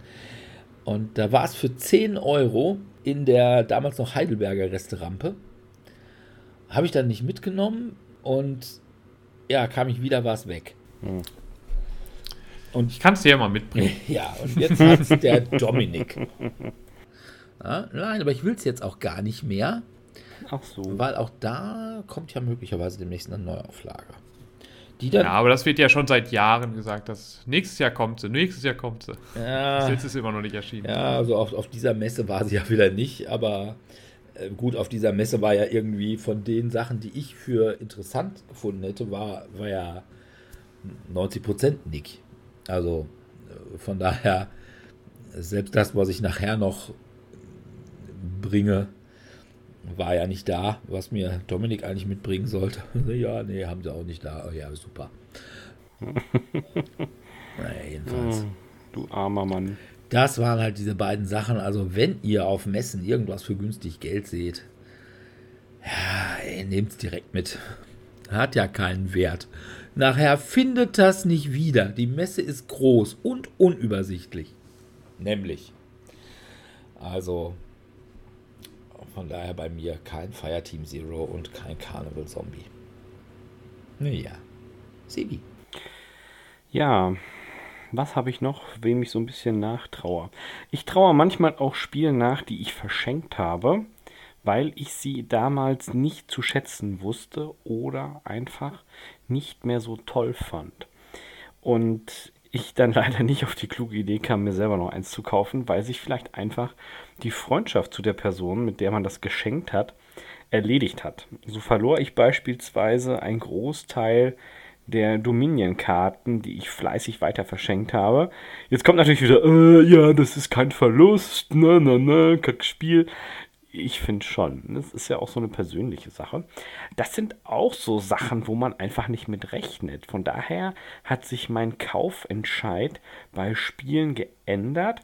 Wenn ich sie richtig toll finde, dann habe ich die auch tatsächlich manchmal jahrelang eingepackt im Schrank liegen und bin eher geneigt, sie wieder zu verkaufen, weil ich sie mir satt gesehen habe oder sonst was. Oder wie Dirk mal so schön sagte, naja, wenn du es jetzt drei Jahre nicht gespielt hast, brauchst du es die nächsten drei Jahre auch nicht im Schrank liegen lassen. Das sind so Sachen, wo ich mir denke, ist, ähm, das, das habe ich aber nie gesagt, das würde ich auch nie behaupten. Ach was. Ja, es gibt auch Ja. Spiele, die ich tatsächlich immer noch für die besondere Gelegenheit. Ja, aber das, das ist, äh, ja. Hm. Es gibt genauso auch- wie Musik, so CDs. Ja, aber es ist auch manchmal so ein Platzproblem, ne? Also meine Bude wird nicht größer.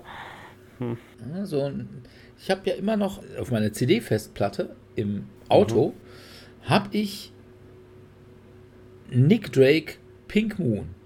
Für den Fall, dass ich irgendwann mal nachts bei Regen eine ziemlich lange Autobahnfahrt machen muss. Idealerweise durch Holland oder durch Belgien. Ja, um Und das soll eine lange Fahrt dann sein? ja, okay, aber ne, äh, kann ja nur der Anfang sein, wo du dann auch noch diese durch und durch beleuchteten Autobahnen hast. Und da würde ich dann Nick Drake Pink Moon hören. Und sonst nicht, aber deswegen habe ich das immer dabei und deswegen habe ich auch die CD bei mir rumstehen. Nur für diesen Zweck. Gut, ich habe es schon mal gehört, aber ne, seither dann auch bestimmt seit Jahren nicht mehr. Und so ähnlich ist das, gibt es auch so Spiele, die man nur dafür hat. Wenn mal. Wenn mal die alle Planeten in einer Linie stehen, ne? Genau. Ja. Und wenn man mal Leute dabei hat, die das auch gutieren würden, wie zum Beispiel Hellboy mit mehreren Leuten, was echt keinen Sinn macht mit Leuten, die Hellboy nicht kennen. Aber ich habe jetzt, glaube ich, das heißt, da bin ich dann schon mal raus. schlimm. Schlimm, schlimm, schlimm, schlimm, schlimm, schlimm, Schlimm. schlimm. Ja, Dominik. Gut, als nächstes bei mir ist ein Spiel, was ich einfach nie gekauft bzw. dann gespielt habe, weil ich es mir nicht sofort gekauft habe. Weil es wieder, wieder Lebenszeit, würde Dirk sagen. Es dauert wieder länger. Und dann haben es gefühlt alle in meinem Bekanntenkreis irgendwie gekauft und gespielt. Und dann, da es so, wieder so ein Spiel ist, was man eigentlich nur einmal spielt, also wo man jede Mission nur einmal spielt, hat sich dann für mich dann nie ergeben, nämlich Detective, ein Krimi-Brettspiel, also das große davon. Okay, ja, Das- das kann Bescheid sagen, dann bringe ich das mit. Ja, aber du müsst ja auch mit mir spielen. Das will ich auch tun. Ja, Ja. du hast die Ich- erste Mission hast du auch bestimmt gespielt und bei der hast du mit dir gespielt. Ich habe mit Dirk habe ich so ein paar, aber ich spiele halt auch locker nochmal. Ah, okay. Obwohl du alle Lösungen kennst, dann sagst du einfach, da, da müssen wir hin, da müssen wir hin, das müssen wir machen. Das, das wüsste ich heute gar nicht mehr. Also, sie haben mittlerweile auch schon irgendwie zwei Jahre her, dass wir das gespielt haben. Und ich glaube, wir sind auch tatsächlich über die vierte Mission oder so nicht drüber gekommen. Es ist ja auch nicht nur, dass die Missionen an sich sehr lang sein sollen, sondern auch, dass sie alle irgendwie was miteinander zu tun Ja, ja, haben. ja, ja. Und Ja, ja. ja, von daher macht es ja schon Sinn eigentlich, Die alle zu spielen, ja, das ist richtig. die alle zu spielen. Wobei die natürlich trotzdem irgendwie abgeschlossen sind. Ne? Das ist ja immer so ein Fall. Du hast ja nicht den einen großen Fall, nur dass diese Fälle so vom Hintergrund her alle irgendwie zusammenhängen. Wobei mir das fast auch so ein bisschen zu, persönlich ist mir das ein bisschen zu meta. Ich bin also ein größerer Freund von diesen kleineren Fällen. Also auch A, dieses äh, erste Fälle, aber auch diese, diese Sondergeschichten wie eben LA Detective oder irgendwie so. Also das, was so dieses, dieses 80er Jahre Miami Vice Feeling hat. Und ah, ja. äh, dieses, was in den. Die Erweiterung. Genau, was in den 70ern spielt. Und eben natürlich auch Schlauspürnasen jetzt. können vielleicht auch direkt mit Schlauspürnasen anfangen. Weil das habe ich noch nicht gespielt. Ich habe es zwar hier rumstehen, aber ich habe es noch nicht gespielt. Ja, aber ob da das Thema mich dann abholt. Kleine Hunde. Tiere. Und eine doofe Katze. Ja. Aber vor allem Hunde. Hm. Ja, ich hätte dann doch lieber. Ich bin ja dann doch eher der klassische Krimi-Fan. ich würde das als Novelle, würde ich das vielleicht dann mal mitnehmen, aber ich würde es, glaube ich, dann doch eher lieber, wenn ich zum ersten Mal spiele, dann. Nein, du, du spielst ja keine Hunde. Du hast nur einen Hund. Der mir die ganze Zeit. Also quasi wie, Ko wie Kommissar Rex. Das habe ich damals auch, ich weiß gar nicht, ob ich das überhaupt mal geguckt äh, habe. Ich nicht, aber damals habe ich ja noch keine Welpenvideos geguckt. Aber es gab das Internet noch nicht so. Ja, Oder es gab das Internet aber noch nicht so, die Videos. jung waren. Ich habe halt damals ja, echt ja. noch nicht so viel YouTube geguckt. Vor allem keine Welpenvideos. Ja. Aber, apropos Dominik, und Dominik sollte mir Dinge mitbringen. Maschina Arcana. Ich habe es auch schon solo gespielt und zwar eben Tabletop Simulator. Aber ich wollte das immer haben. Und da gab es in irgendeiner Flohmarktgruppe auf Facebook, irgendeiner bot das an für 60 Euro. Oh, dachte ich, kannst du mal machen, das schon ein fairer Preis. Und gleichzeitig kam aber auch die zweite Auflage, also war noch die erste Auflage, es kam die zweite Auflage auf Kickstarter. Da habe ich gesagt, komm, machst du lieber den Kickstarter mit, weil der sollte irgendwann letztes Jahr im, oder nee, dieses Jahr im Sommer rauskommen. Und dann hast du es gleich in der neuen Auflage. Ja, und dann wollte ich das becken und dann kam dann irgendwie, ja, es soll auf Deutsch kommen habe ich dann gesagt, ach nee, komm, dann lass mal lieber warten, bis es auf Deutsch kommt. Und ja, dann kam halt Corona, alles verzögert sich. Dann sollte es auf der Messe ja da sein. Und ich hatte schon fast überlegt, ja komm, fährst zur Messe und damit du das Spiel kaufen kannst. Ja, gesagt, lohnt irgendwie nicht. Weil ich hatte irgendwie bei Tellurien keinen Standdienst und so. Sonst hätte ich das ja irgendwie dann noch irgendwie so. Aber kommt nur für jetzt ein Spiel dann noch irgendwie, weiß ich nicht, 23 oder 25 Euro Eintritt und eigentlich hast du keinen Bock und auch wegen Corona und das ist 3G und hast dir keinen Bock, irgendwas zu holen. Und habe ich gesagt, hm, der Dominik fährt ja zur Messe. Lässt das den Dominik mitbringen. Hab ihm den Super Shopper. tatsächlich ne, 80 Euro in die Hand gedrückt. Ja, Problem Wie war. nie wieder gesehen hat. Doch, habe ich mittlerweile sogar wieder. Woraus sich ergibt, der Dominik war auf der Messe. Was nicht da war, war Maschine Arcana. Das soll noch irgendwann kommen. Wann weiß keiner. Also, ob es dieses Jahr noch kommt, wahrscheinlich eher nicht.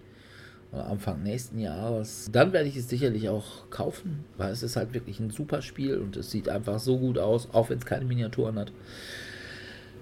Und ja, das war so ein bisschen. Hätte ich den Kickstarter mitgemacht, oder hätte ich damals die gebrauchte erste Auflage gekauft, ich hätte es schon längst, aber ja, da habe ich mich dann auch so ein bisschen totgewattet eigentlich. Von daher, Maschine Arcana ist also auch irgendwas, wo ich sagen würde, das muss ich auch noch dringlich haben. Ja, so ist das. Da fällt mir ein, dass es manchmal auch so Situationen gibt, wo man sich ganz, ganz lange auf ein Spiel freut und dann hat man's und dann spielt man's und denkt sich, ach, Kacke. Wo einfach im Laufe der Zeit vielleicht schon bessere Spielsysteme rausgekommen sind oder andere Adaptionen. Ich habe zum Beispiel lange gesucht nach einer Edition von Robo Rally. Und da gibt es ja jetzt auch wieder, ja, ich höre schon wieder Dirks Geraune, ist kein richtiges Spiel. Inhaltlich ist es du meinst ein schönes dieses Spiel. großartige Miniaturenspiel? Ja, das großartige Miniaturenspiel mit viel Diskussion und Rollbändern und Laserstrahlen und Spaß und Gedönse. Ich habe da lange drauf gewartet, hab's auch, hätte es auch sogar haben können irgendwann, aber dann habe ich eine Adaption bekommen davon in Form von Max vs. Minions, wo ich viel mehr Spaß mit habe. Einfach weil es dynamisch anders funktioniert. Man muss zwar auch jetzt vom Spielprinzip her diese Programmierelemente machen, so was mache ich als nächstes, tut, tut, tut, aber es ist ein bisschen vielschichtiger und es geht schneller. Ne? Es ist halt so auch mit Zeit- und Stoppuhr beziehungsweise mit Sanduhr und das mag ich irgendwie lieber. Und dann hatte ich nicht mehr so viel Lust darauf. Und dann gibt es natürlich auch noch Spiele, die einfach weg sind. Ne? Wurden irgendwann mal in einfacher Form herausgegeben und seitdem pff, Lost in Translation. Bei Lost in Translation, beziehungsweise Spiele, die es einfach nicht mehr gibt oder die man, wo man einfach kaum drankommt.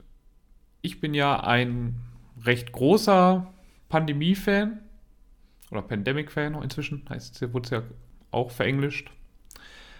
Aber ich habe es halt nicht geschafft, Pandemic Iberia zu kaufen, weil ich nicht sofort realisiert habe, dass das nur auf der Messe verkauft wird und nie in den normalen Handel kommen sollte. Ah, das wusste ich auch. Und ja, und soweit ich weiß, ist es auch nie dann in den Handel gekommen. Zumindest habe ich es dann nie mitbekommen und ich kann es auf jeden Fall nicht finden. Also außer bei eBay für teure, teure, teure Preise. Da bin ich dann auch immer nie bereit zu. Weil ich habe schon so viele Pandemiespiele gespielt, ich würde es einfach nur mal gerne spielen. Ich möchte jetzt nicht sehr viel Geld dafür ausgeben und dann feststellen, ja, ist es ein weiteres Pandemiespiel, pack's mal zu den anderen. Ist das, das ist doch in dieser Länderserie von Pandemie gekommen, ne? Wo Genau, auch ihr dieses, was ist das, Holland oder Niederlande? Oder Ja, die? Holden, genau. Rising Tides war es Genau. auf Englisch, ich weiß nicht, wie es auf, also ob es einen deutschen Namen dann noch gehabt dafür. Steigende Fluten oder sowas. Aber ich glaube, das ist, ist das auch nur auf der Messe rausgekommen? Nee, ich glaube, das kam sogar mal.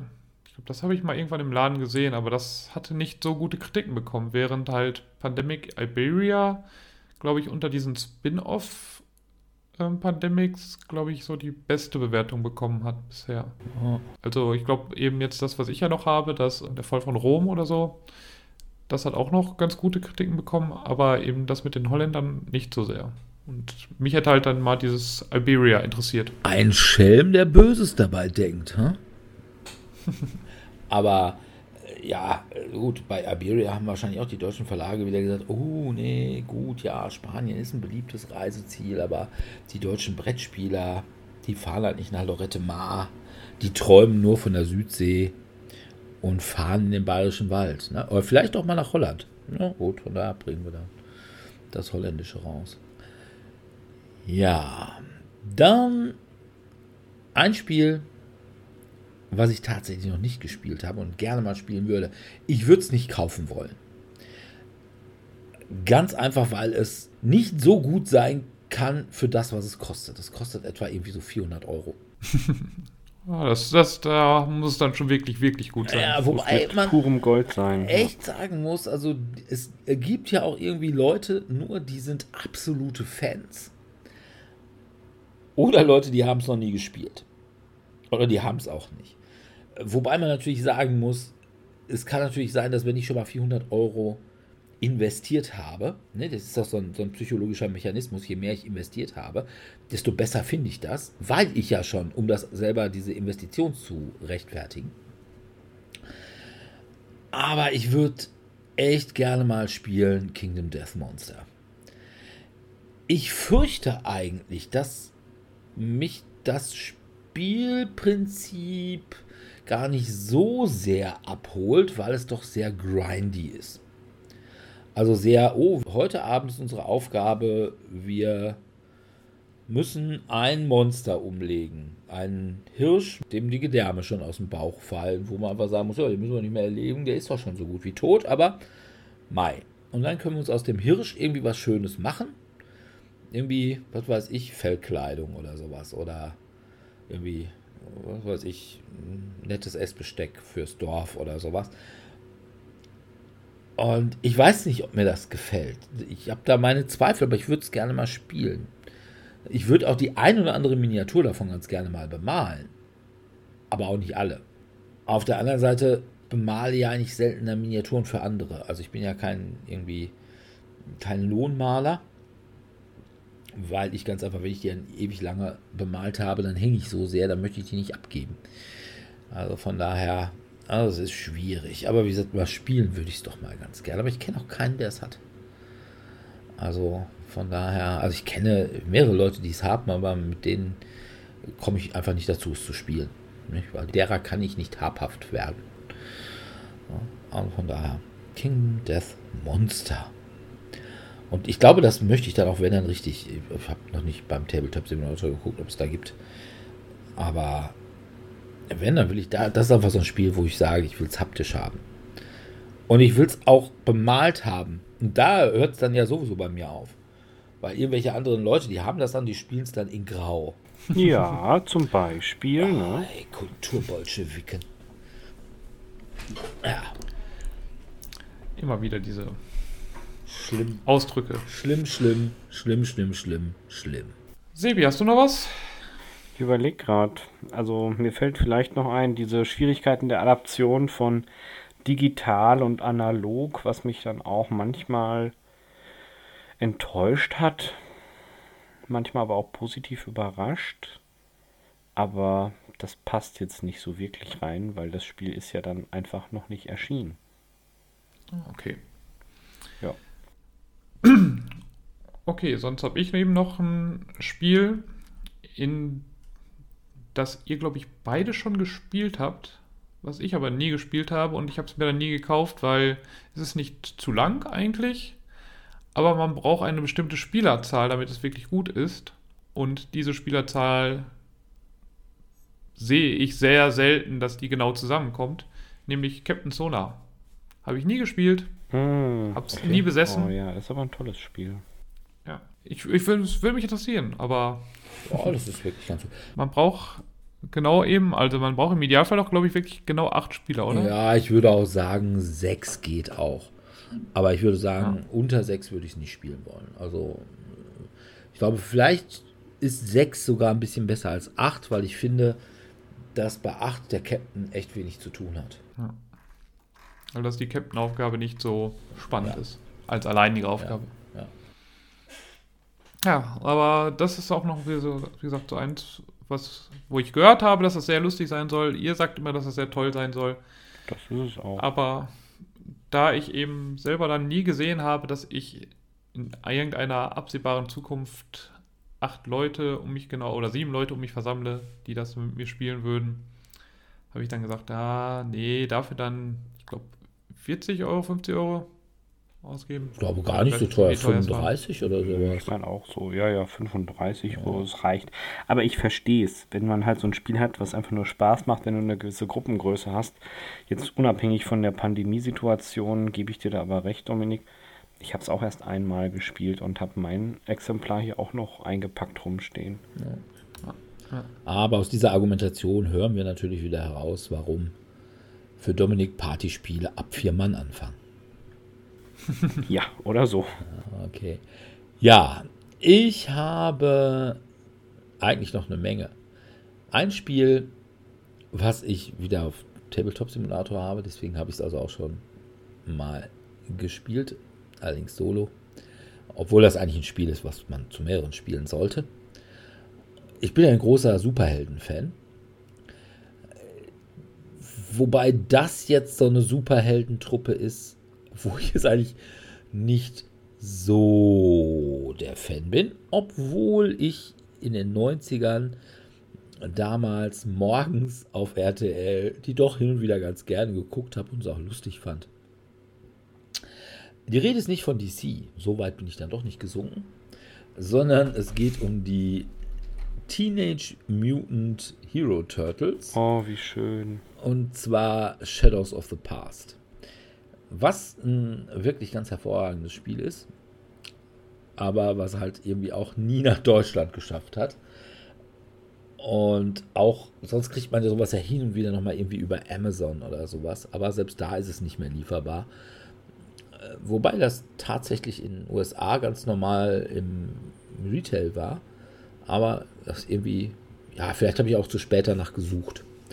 Nachdem dann irgendwie ist, ich glaube, hat auch nie wieder eine zweite Auflage davon gegeben und einen zweiten Printrun oder irgendwie sowas.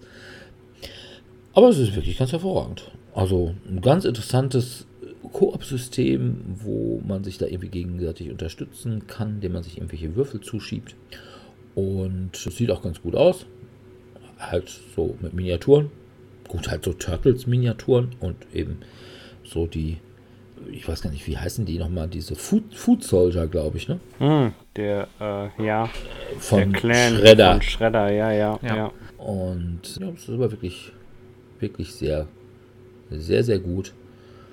Und ja, wie gesagt, ist jetzt nichts, wo ich sagen will, oh, jetzt brauche ich es dringend, sonst mein Herzblut und kann sonst nicht schlafen, wälze mich hin und her. Aber wenn ich es jetzt irgendwo mal auf der Messe sähe, da würde ich schon sagen, komm mit, du frierst.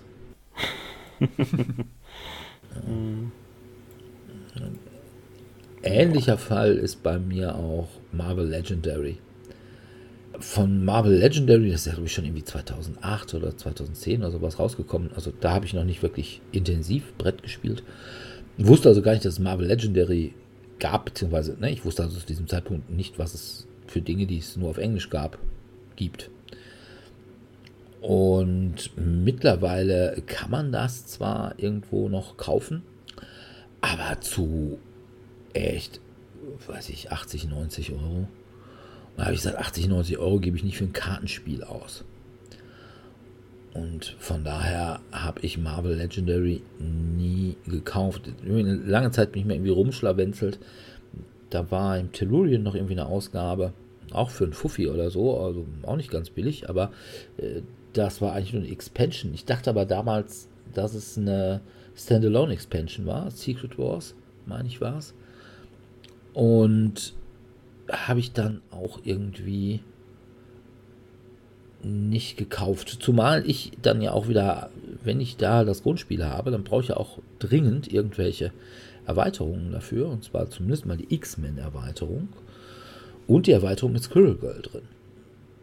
Wo dann auch America Chavez drin ist, die ich jetzt eher so äh, finde, aber äh, Squirrel Girl, hey, hey, super Squirrel Girl.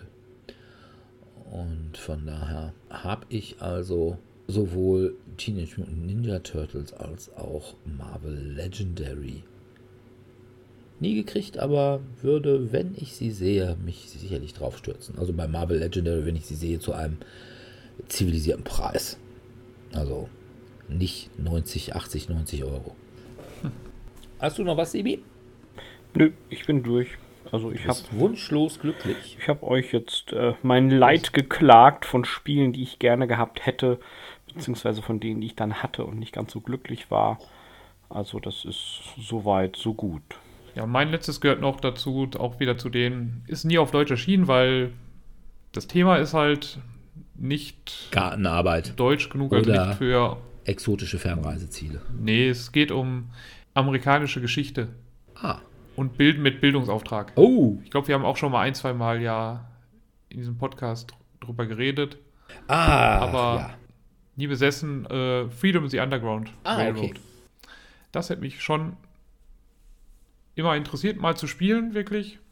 Ähm, weil ich da auch eben viel Gutes von gehört habe, dass es da eben diese Geschichte der Underground Railroad, also wo die Sklaven dann in die Nordstaaten, wo es sklavenfrei war, gewandert sind, teilweise eben noch weiter nach Schleust Kanada, worden, weil sie ja. da sicherer waren, ähm, weil's, weil die Südstaaten hatten noch mal ein paar Leute, die versucht haben, die wieder einzufangen in den Nordstaaten. Und in Kanada waren sie dann eigentlich sicherer, deswegen sind sie meistens noch weiter gewandert. Aber das fand ich prinzipiell spannend. Ich war ja auch in Cincinnati, da gibt es am Museum das, was sich auf eben diese Underground Railroad auch spezialisiert hat, weil das auch teilweise da durch Cincinnati die Railroad ging. Und fand das Thema prinzipiell spannend, aber kam halt nie dazu, das Spiel zu kaufen, weil ich glaube, ist auf Deutsch ist nie erschienen und ich glaube, selbst das Importieren war dann wahrscheinlich, haben vielleicht ein paar gemacht, aber ich bin halt nie dann drauf gestoßen. Ja, aber das wäre noch so ein Spiel gewesen, was, wenn es zu einem halbwegs vernünftigen Preis da wäre, würde ich das gerne, hätte ich das mal gerne mitgenommen. Also ich habe es tatsächlich mal gespielt, ich habe es aber auch nicht selber. Ich habe es auch tatsächlich noch nie in Deutschland irgendwo gesehen, dass man es irgendwo hätte käuflich erwerben können. Ja, aber das ist natürlich wieder ein Problem. Ich meine, machen wir uns nichts vor, das Spiel ist eigentlich eine Legende. Gerade was A, Koop-Spiele angeht und B, was natürlich auch Koop-Spiele mit einem, ja, durchaus mal einem anderen Thema als Mombasa.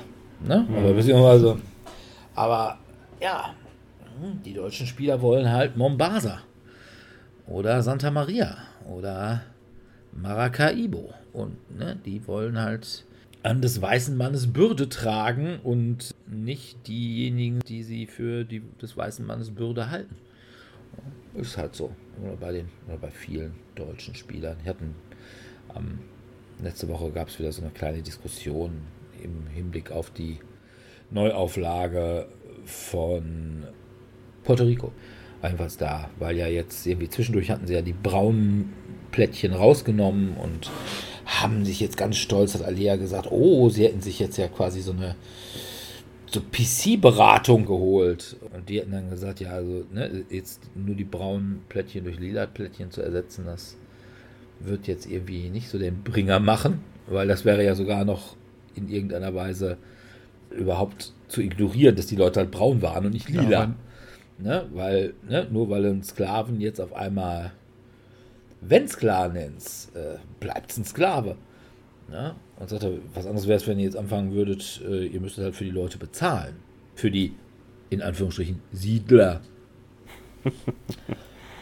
Mhm. Und da hat dann Alea gesagt, ja, so weit ging es dann doch nicht, das wird dann ja nicht funktionieren. Da müsste man ja die Mechaniken, ne, die aber fein verwoben sind und es führen verschiedene Strategien zum Sieg.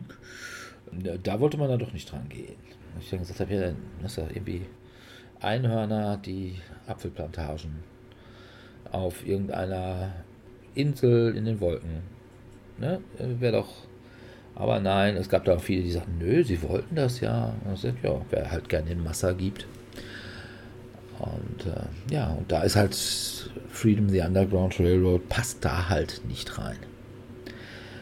Ja. Ich habe noch eine ganze. Ist, du hast noch eine ganze, ich habe noch eine ganze Menge.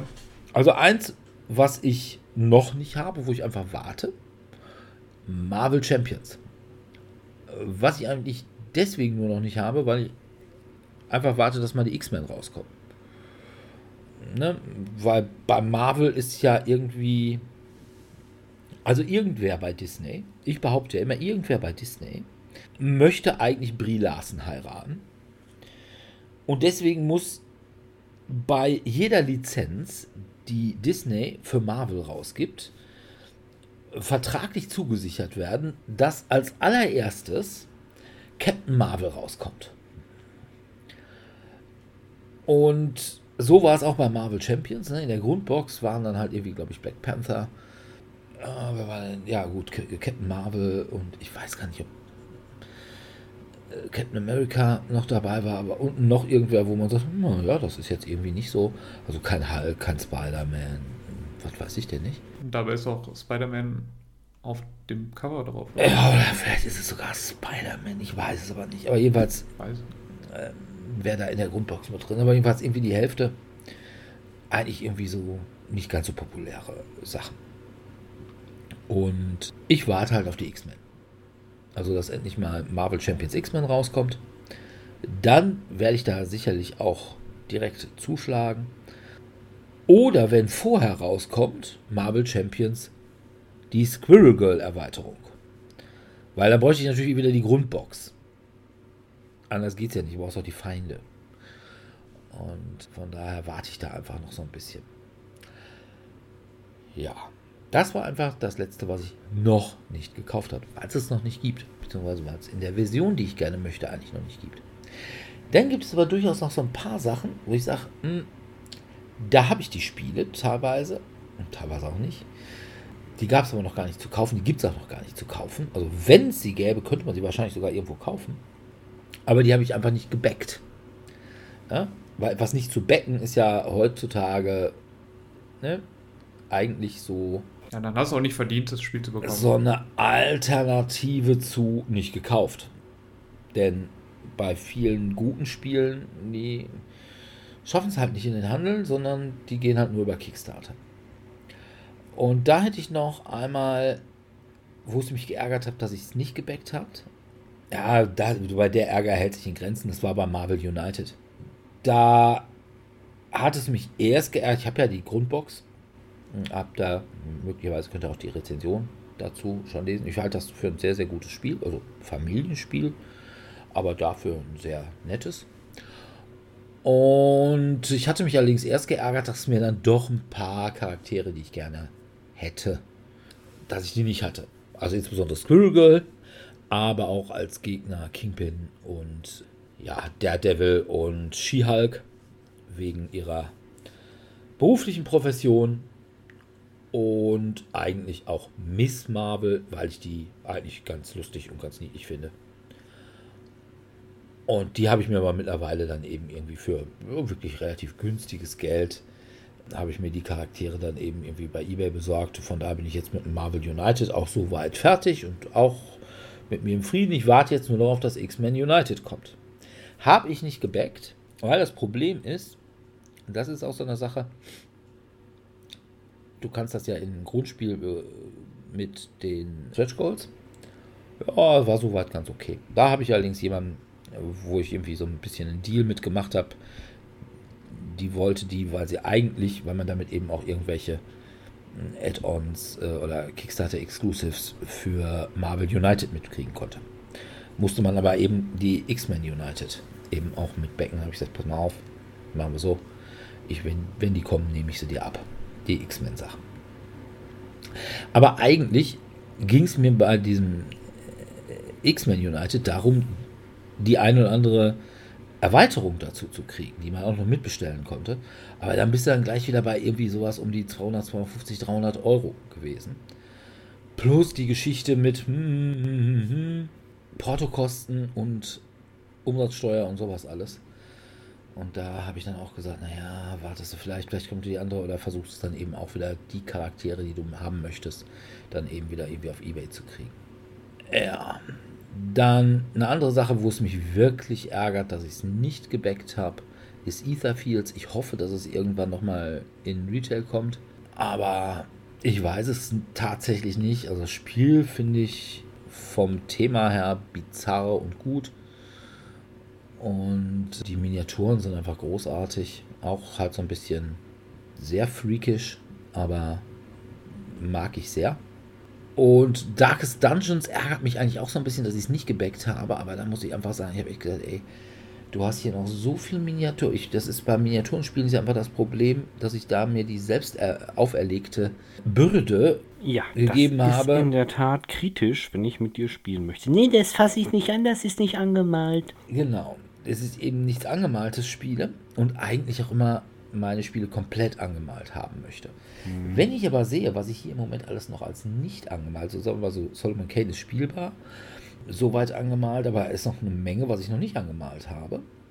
Im Moment bin ich halt gerade bei Bloodborne, was im Übrigen ein ganz hervorragendes Spiel ist, was ich als Rezi-Exemplar hier habe und was wirklich toll ist. Und deswegen würde ich sagen, Sebi, lass die Finger von Gloomhaven. Mhm. Bloodborne ist das hundertmal bessere Gloomhaven. Ich lass mich überraschen. Gloomhaven, was besser aussieht, was nicht gar so langweilig ist. Also Gloomhaven hat schon gewisse Mechaniken, die das Spiel extrem langweilig machen. Deswegen findet man es in Deutschland so toll. Und da ist Bloodborne hundertmal besser. Ist natürlich so ein bisschen auch bizarr. Also ich weiß nicht, ob du jemals Bloodborne irgendwie auf äh, Xbox oder auf PS4 oder so gespielt hast. Oh, es hat so ein, ah, so ein bisschen seltsame Lore. Und ja, deswegen ärgert es mich auch, dass ich Bloodborne nicht selber, ich meine, ich habe das Grundspiel jetzt hier, aber dass ich Bloodborne nicht selber gebackt habe, weil da hätte ich dann natürlich auch wieder alle möglichen Erweiterungen, von denen ich nicht weiß, ob sie kommen werden. Dass ich das nicht gebackt habe, genauso wie Solomon Kane, habe ich ja gebackt, habe ich ja auch hier, auch mit den Stretch Goals, aber da hätte ich möglicherweise auch noch die eine oder andere Erweiterung mitbecken sollen, wo ich mich jetzt ärgere, dass ich sie nicht habe, genauso wie bei äh, Smog Rise of Moloch, wo ich auch nur das Grundspiel und die eine Erweiterung habe, die mit den Aliens und eben die Stretch Goals und bei The Others was ich tatsächlich, wo ich nur die deutsche Retail-Version habe. Es da allerdings auch so ein paar Erweiterungen gibt, die nicht auf Deutsch kommen werden, insbesondere was die Helden angeht. Die ich ganz gerne hätte.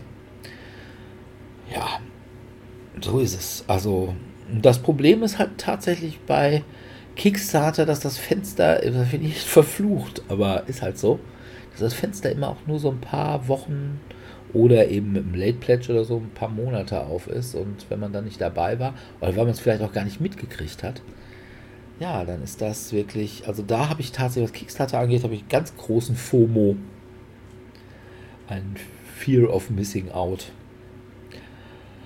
Ja, na gut, davon leben die da auch. Muss man ja auch mal sagen. Ja, das sind unsere, ja, ich sag mal, unsere Plätze mit Herzblut, wo wir sagen wir hätten wir doch nur. Oder irgendwann werden wir noch mal. Vielleicht, oder wir hätten doch so gerne mal gewesen. Also bei mir, wie gesagt, ich hätte erst gesagt, boah, nee, du hast alles, was du willst. Mehr willst du nicht. Was vielleicht aber auch einfach daran lag, dass ich dieses Jahr echt nichts haben wollte. Beziehungsweise das, was, es, was ich haben wollte, gab es nicht. Also war noch nicht draußen. Und deswegen gesagt habe, boah, nee, was, wenn ich heute im Spielladen stehe und gesagt habe, boah, ich will konsumieren, ich nichts. Finde nichts, was ich haben wollte. Alles noch nicht da. Aber es kam dann doch noch ein bisschen was zusammen. Ja.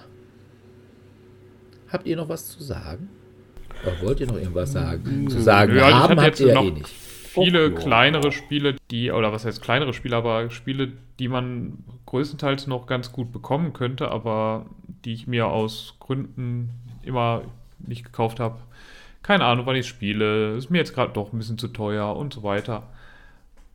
Aber jetzt nichts, wo ich sagen würde, och, da, das brennt mir so unter den Finger, dass ich es nicht gekauft habe. Die meisten davon könnte ich jetzt noch kaufen. Also wie es, äh, also wobei Star Wars Rebellion ist inzwischen, glaube ich, auch schwieriger zu bekommen, glaube ich. Weiß gar nicht. Ja, also wie gesagt, das würde ich wohl ganz gerne mal spielen. Aber wenn Ja. ich in meinem Leben nicht dazu käme, Star Wars Rebellion äh, zu spielen, ich würde jetzt auch nicht meinen, dass mein Leben ein sinnloses gewesen wäre. Also so sehr mag ich halt Star Wars dann auch nicht. Ich glaube, wenn ich richtig der große Star Wars-Fan wäre, dann wäre das schon ein Spiel mit all seinen Problemen, dass es ein Zwei-Spieler-Spiel ist und ich nie die Gelegenheit habe, Zwei-Spieler-Spiele zu spielen. Aber ja, ne, das ist schon so eine Sache. Und so ein paar Spiele, wo man so sagt, ja, also die du auf gar keinen Fall spielen würdest, aber wo ich so sagen würde, ja, damit ich mal weiß, worum, worum der ganze Hype gemacht wurde, also die, das größte Spiel von Stefan Feld, Burgen von Burgund, habe ich nie gespielt, ist auch ziemlich hässlich, Spiel. Hat mich dann Kacke. deswegen ein bisschen immer abgeschreckt. Ja, dass du das Kacke findest, war mir ja klar, aber ich würde es mal, ich würde es jetzt einfach mal gerne mitgespielt. Weiß nicht, ob ich es unbedingt haben müsste zum Kaufen. Und von Martin Wallace Brass halt, weil das ja auch das höchst bewertete, glaube ich, von ihm Genau. ist. Einfach quasi, um da auch zu wissen, worum geht es da bei seinem best, bestbewerteten Spiel. Um die industrielle Revolution. Ja, Kohle, Industrielle Revolution, ja. Kohle, Stahl und so weiter, ja. Ja, gut. Ja, dann würde ich sagen, machen wir hier auch den Sack zu und bedanken uns wie immer bei unseren Hörern fürs Zuhören. Und in zwei Wochen, da haben wir als Thema quasi das Gegenteil. Spiele, die wir zwar haben, aber noch nie gespielt haben. Ja, man möchte sagen, bei mir ist es der Fluch der Resterampe. Und sagt, uh, das ist billig. Oder auch die Pile of Shame. Ja, äh, also ich schäme mich ja nicht dafür, dass ich Spiele nicht gespielt habe. Aber ja, sowas gibt es halt eben. Oder dass man irgendwie einfach, dass die besondere Situation, ne? Nick Drake, Pink Moon, ich sag euch, die einfach noch nicht gekommen ist. Und man dieses spezielle Spiel noch nicht spielen konnte. Aber wenn die Situation eintritt und wenn die richtigen Leute da sind, dann kann man sagen, hier. Problem ist natürlich, wenn die gerade mal, wenn man zum Spielen in den Laden geht, wenn die Leute dann gerade da sitzen, man hat es jetzt nicht in der Tüte, dann will man natürlich nicht gerade von wieder mal eben sagen, okay, das bewegt euch nicht. Ich fahre mal eben kurz nach Gevelsberg und hole noch was. Ja, also in Zeiten von Spritpreisen jenseits der 1,50 für einen Liter Diesel macht man das mal lieber nicht. Aber von daher, wenn ihr mit uns spielen wollt und hofft, dass das besondere Spiel, was man vor allem mit euch spielen kann, dann dabei ist, dann sagt uns vorher Bescheid. Ansonsten kommt einfach jeden Mittwoch und Donnerstag im Wechsel ins Tellurien in Dortmund-Eichlinghofen. Es ist im Moment noch Spieleabend, aber wir haben ja wieder mal so ein bisschen Pandemie am Gange. Von daher, bisher war es schon immer nur 2G und möglicherweise dann sagte Dirk, dass er eventuell auch auf 2G Plus umschalten möchte. Man muss einfach sehen, man weiß einfach nicht, was die nächsten Wochen bringen. Also ich weiß, dass bei uns an der Uni wir in zwei Wochen definitiv wieder in die Online-Lehre gehen. Was ich nicht so toll finde, aber geht halt nicht anders. Und ja, wie wir es beim Spielen machen, wir werden es sehen. Auf der anderen Seite hat es auch wieder Vorteile in der Online-Lehre. Weil in der letzten Zeit war es immer nur so, wenn ich irgendwie so gerade von Dortmund nach oder aus Mülheim komme oder was weiß ich nicht, dann äh, habe ich oftmals auch abends keinen Bock, dann nochmal irgendwie wieder nach Dortmund zu fahren. Das ist ja doch so ein bisschen anstrengend, aber es ist vielleicht beim Online-Lehren wieder anders.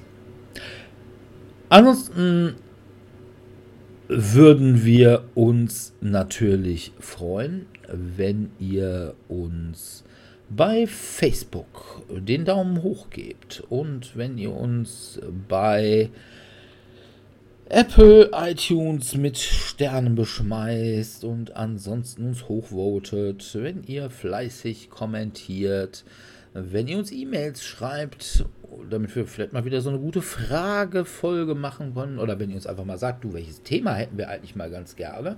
Ne? Könnten wir nicht irgendwie einfach mal das Thema machen, äh, die schönsten oder die Top 5 Feldspiele? Würde ich sagen, nein, weil gibt es nicht. Außerdem hat keiner von uns fünf Feldspiele gespielt, glaube ich. Ich wollte gerade sagen, das, das ist, ist richtig. Äh, wird ja. in der Tat sehr eng, ja. Oder die Top 5 Rosenberg-Spiele. Da käme ich auch nur auf eine Top 2. Äh, vielleicht noch auf eine Top 3, wobei natürlich Nummer 3 eigentlich auch nur Nummer 2 wäre. Nur mit einem anderen Thema.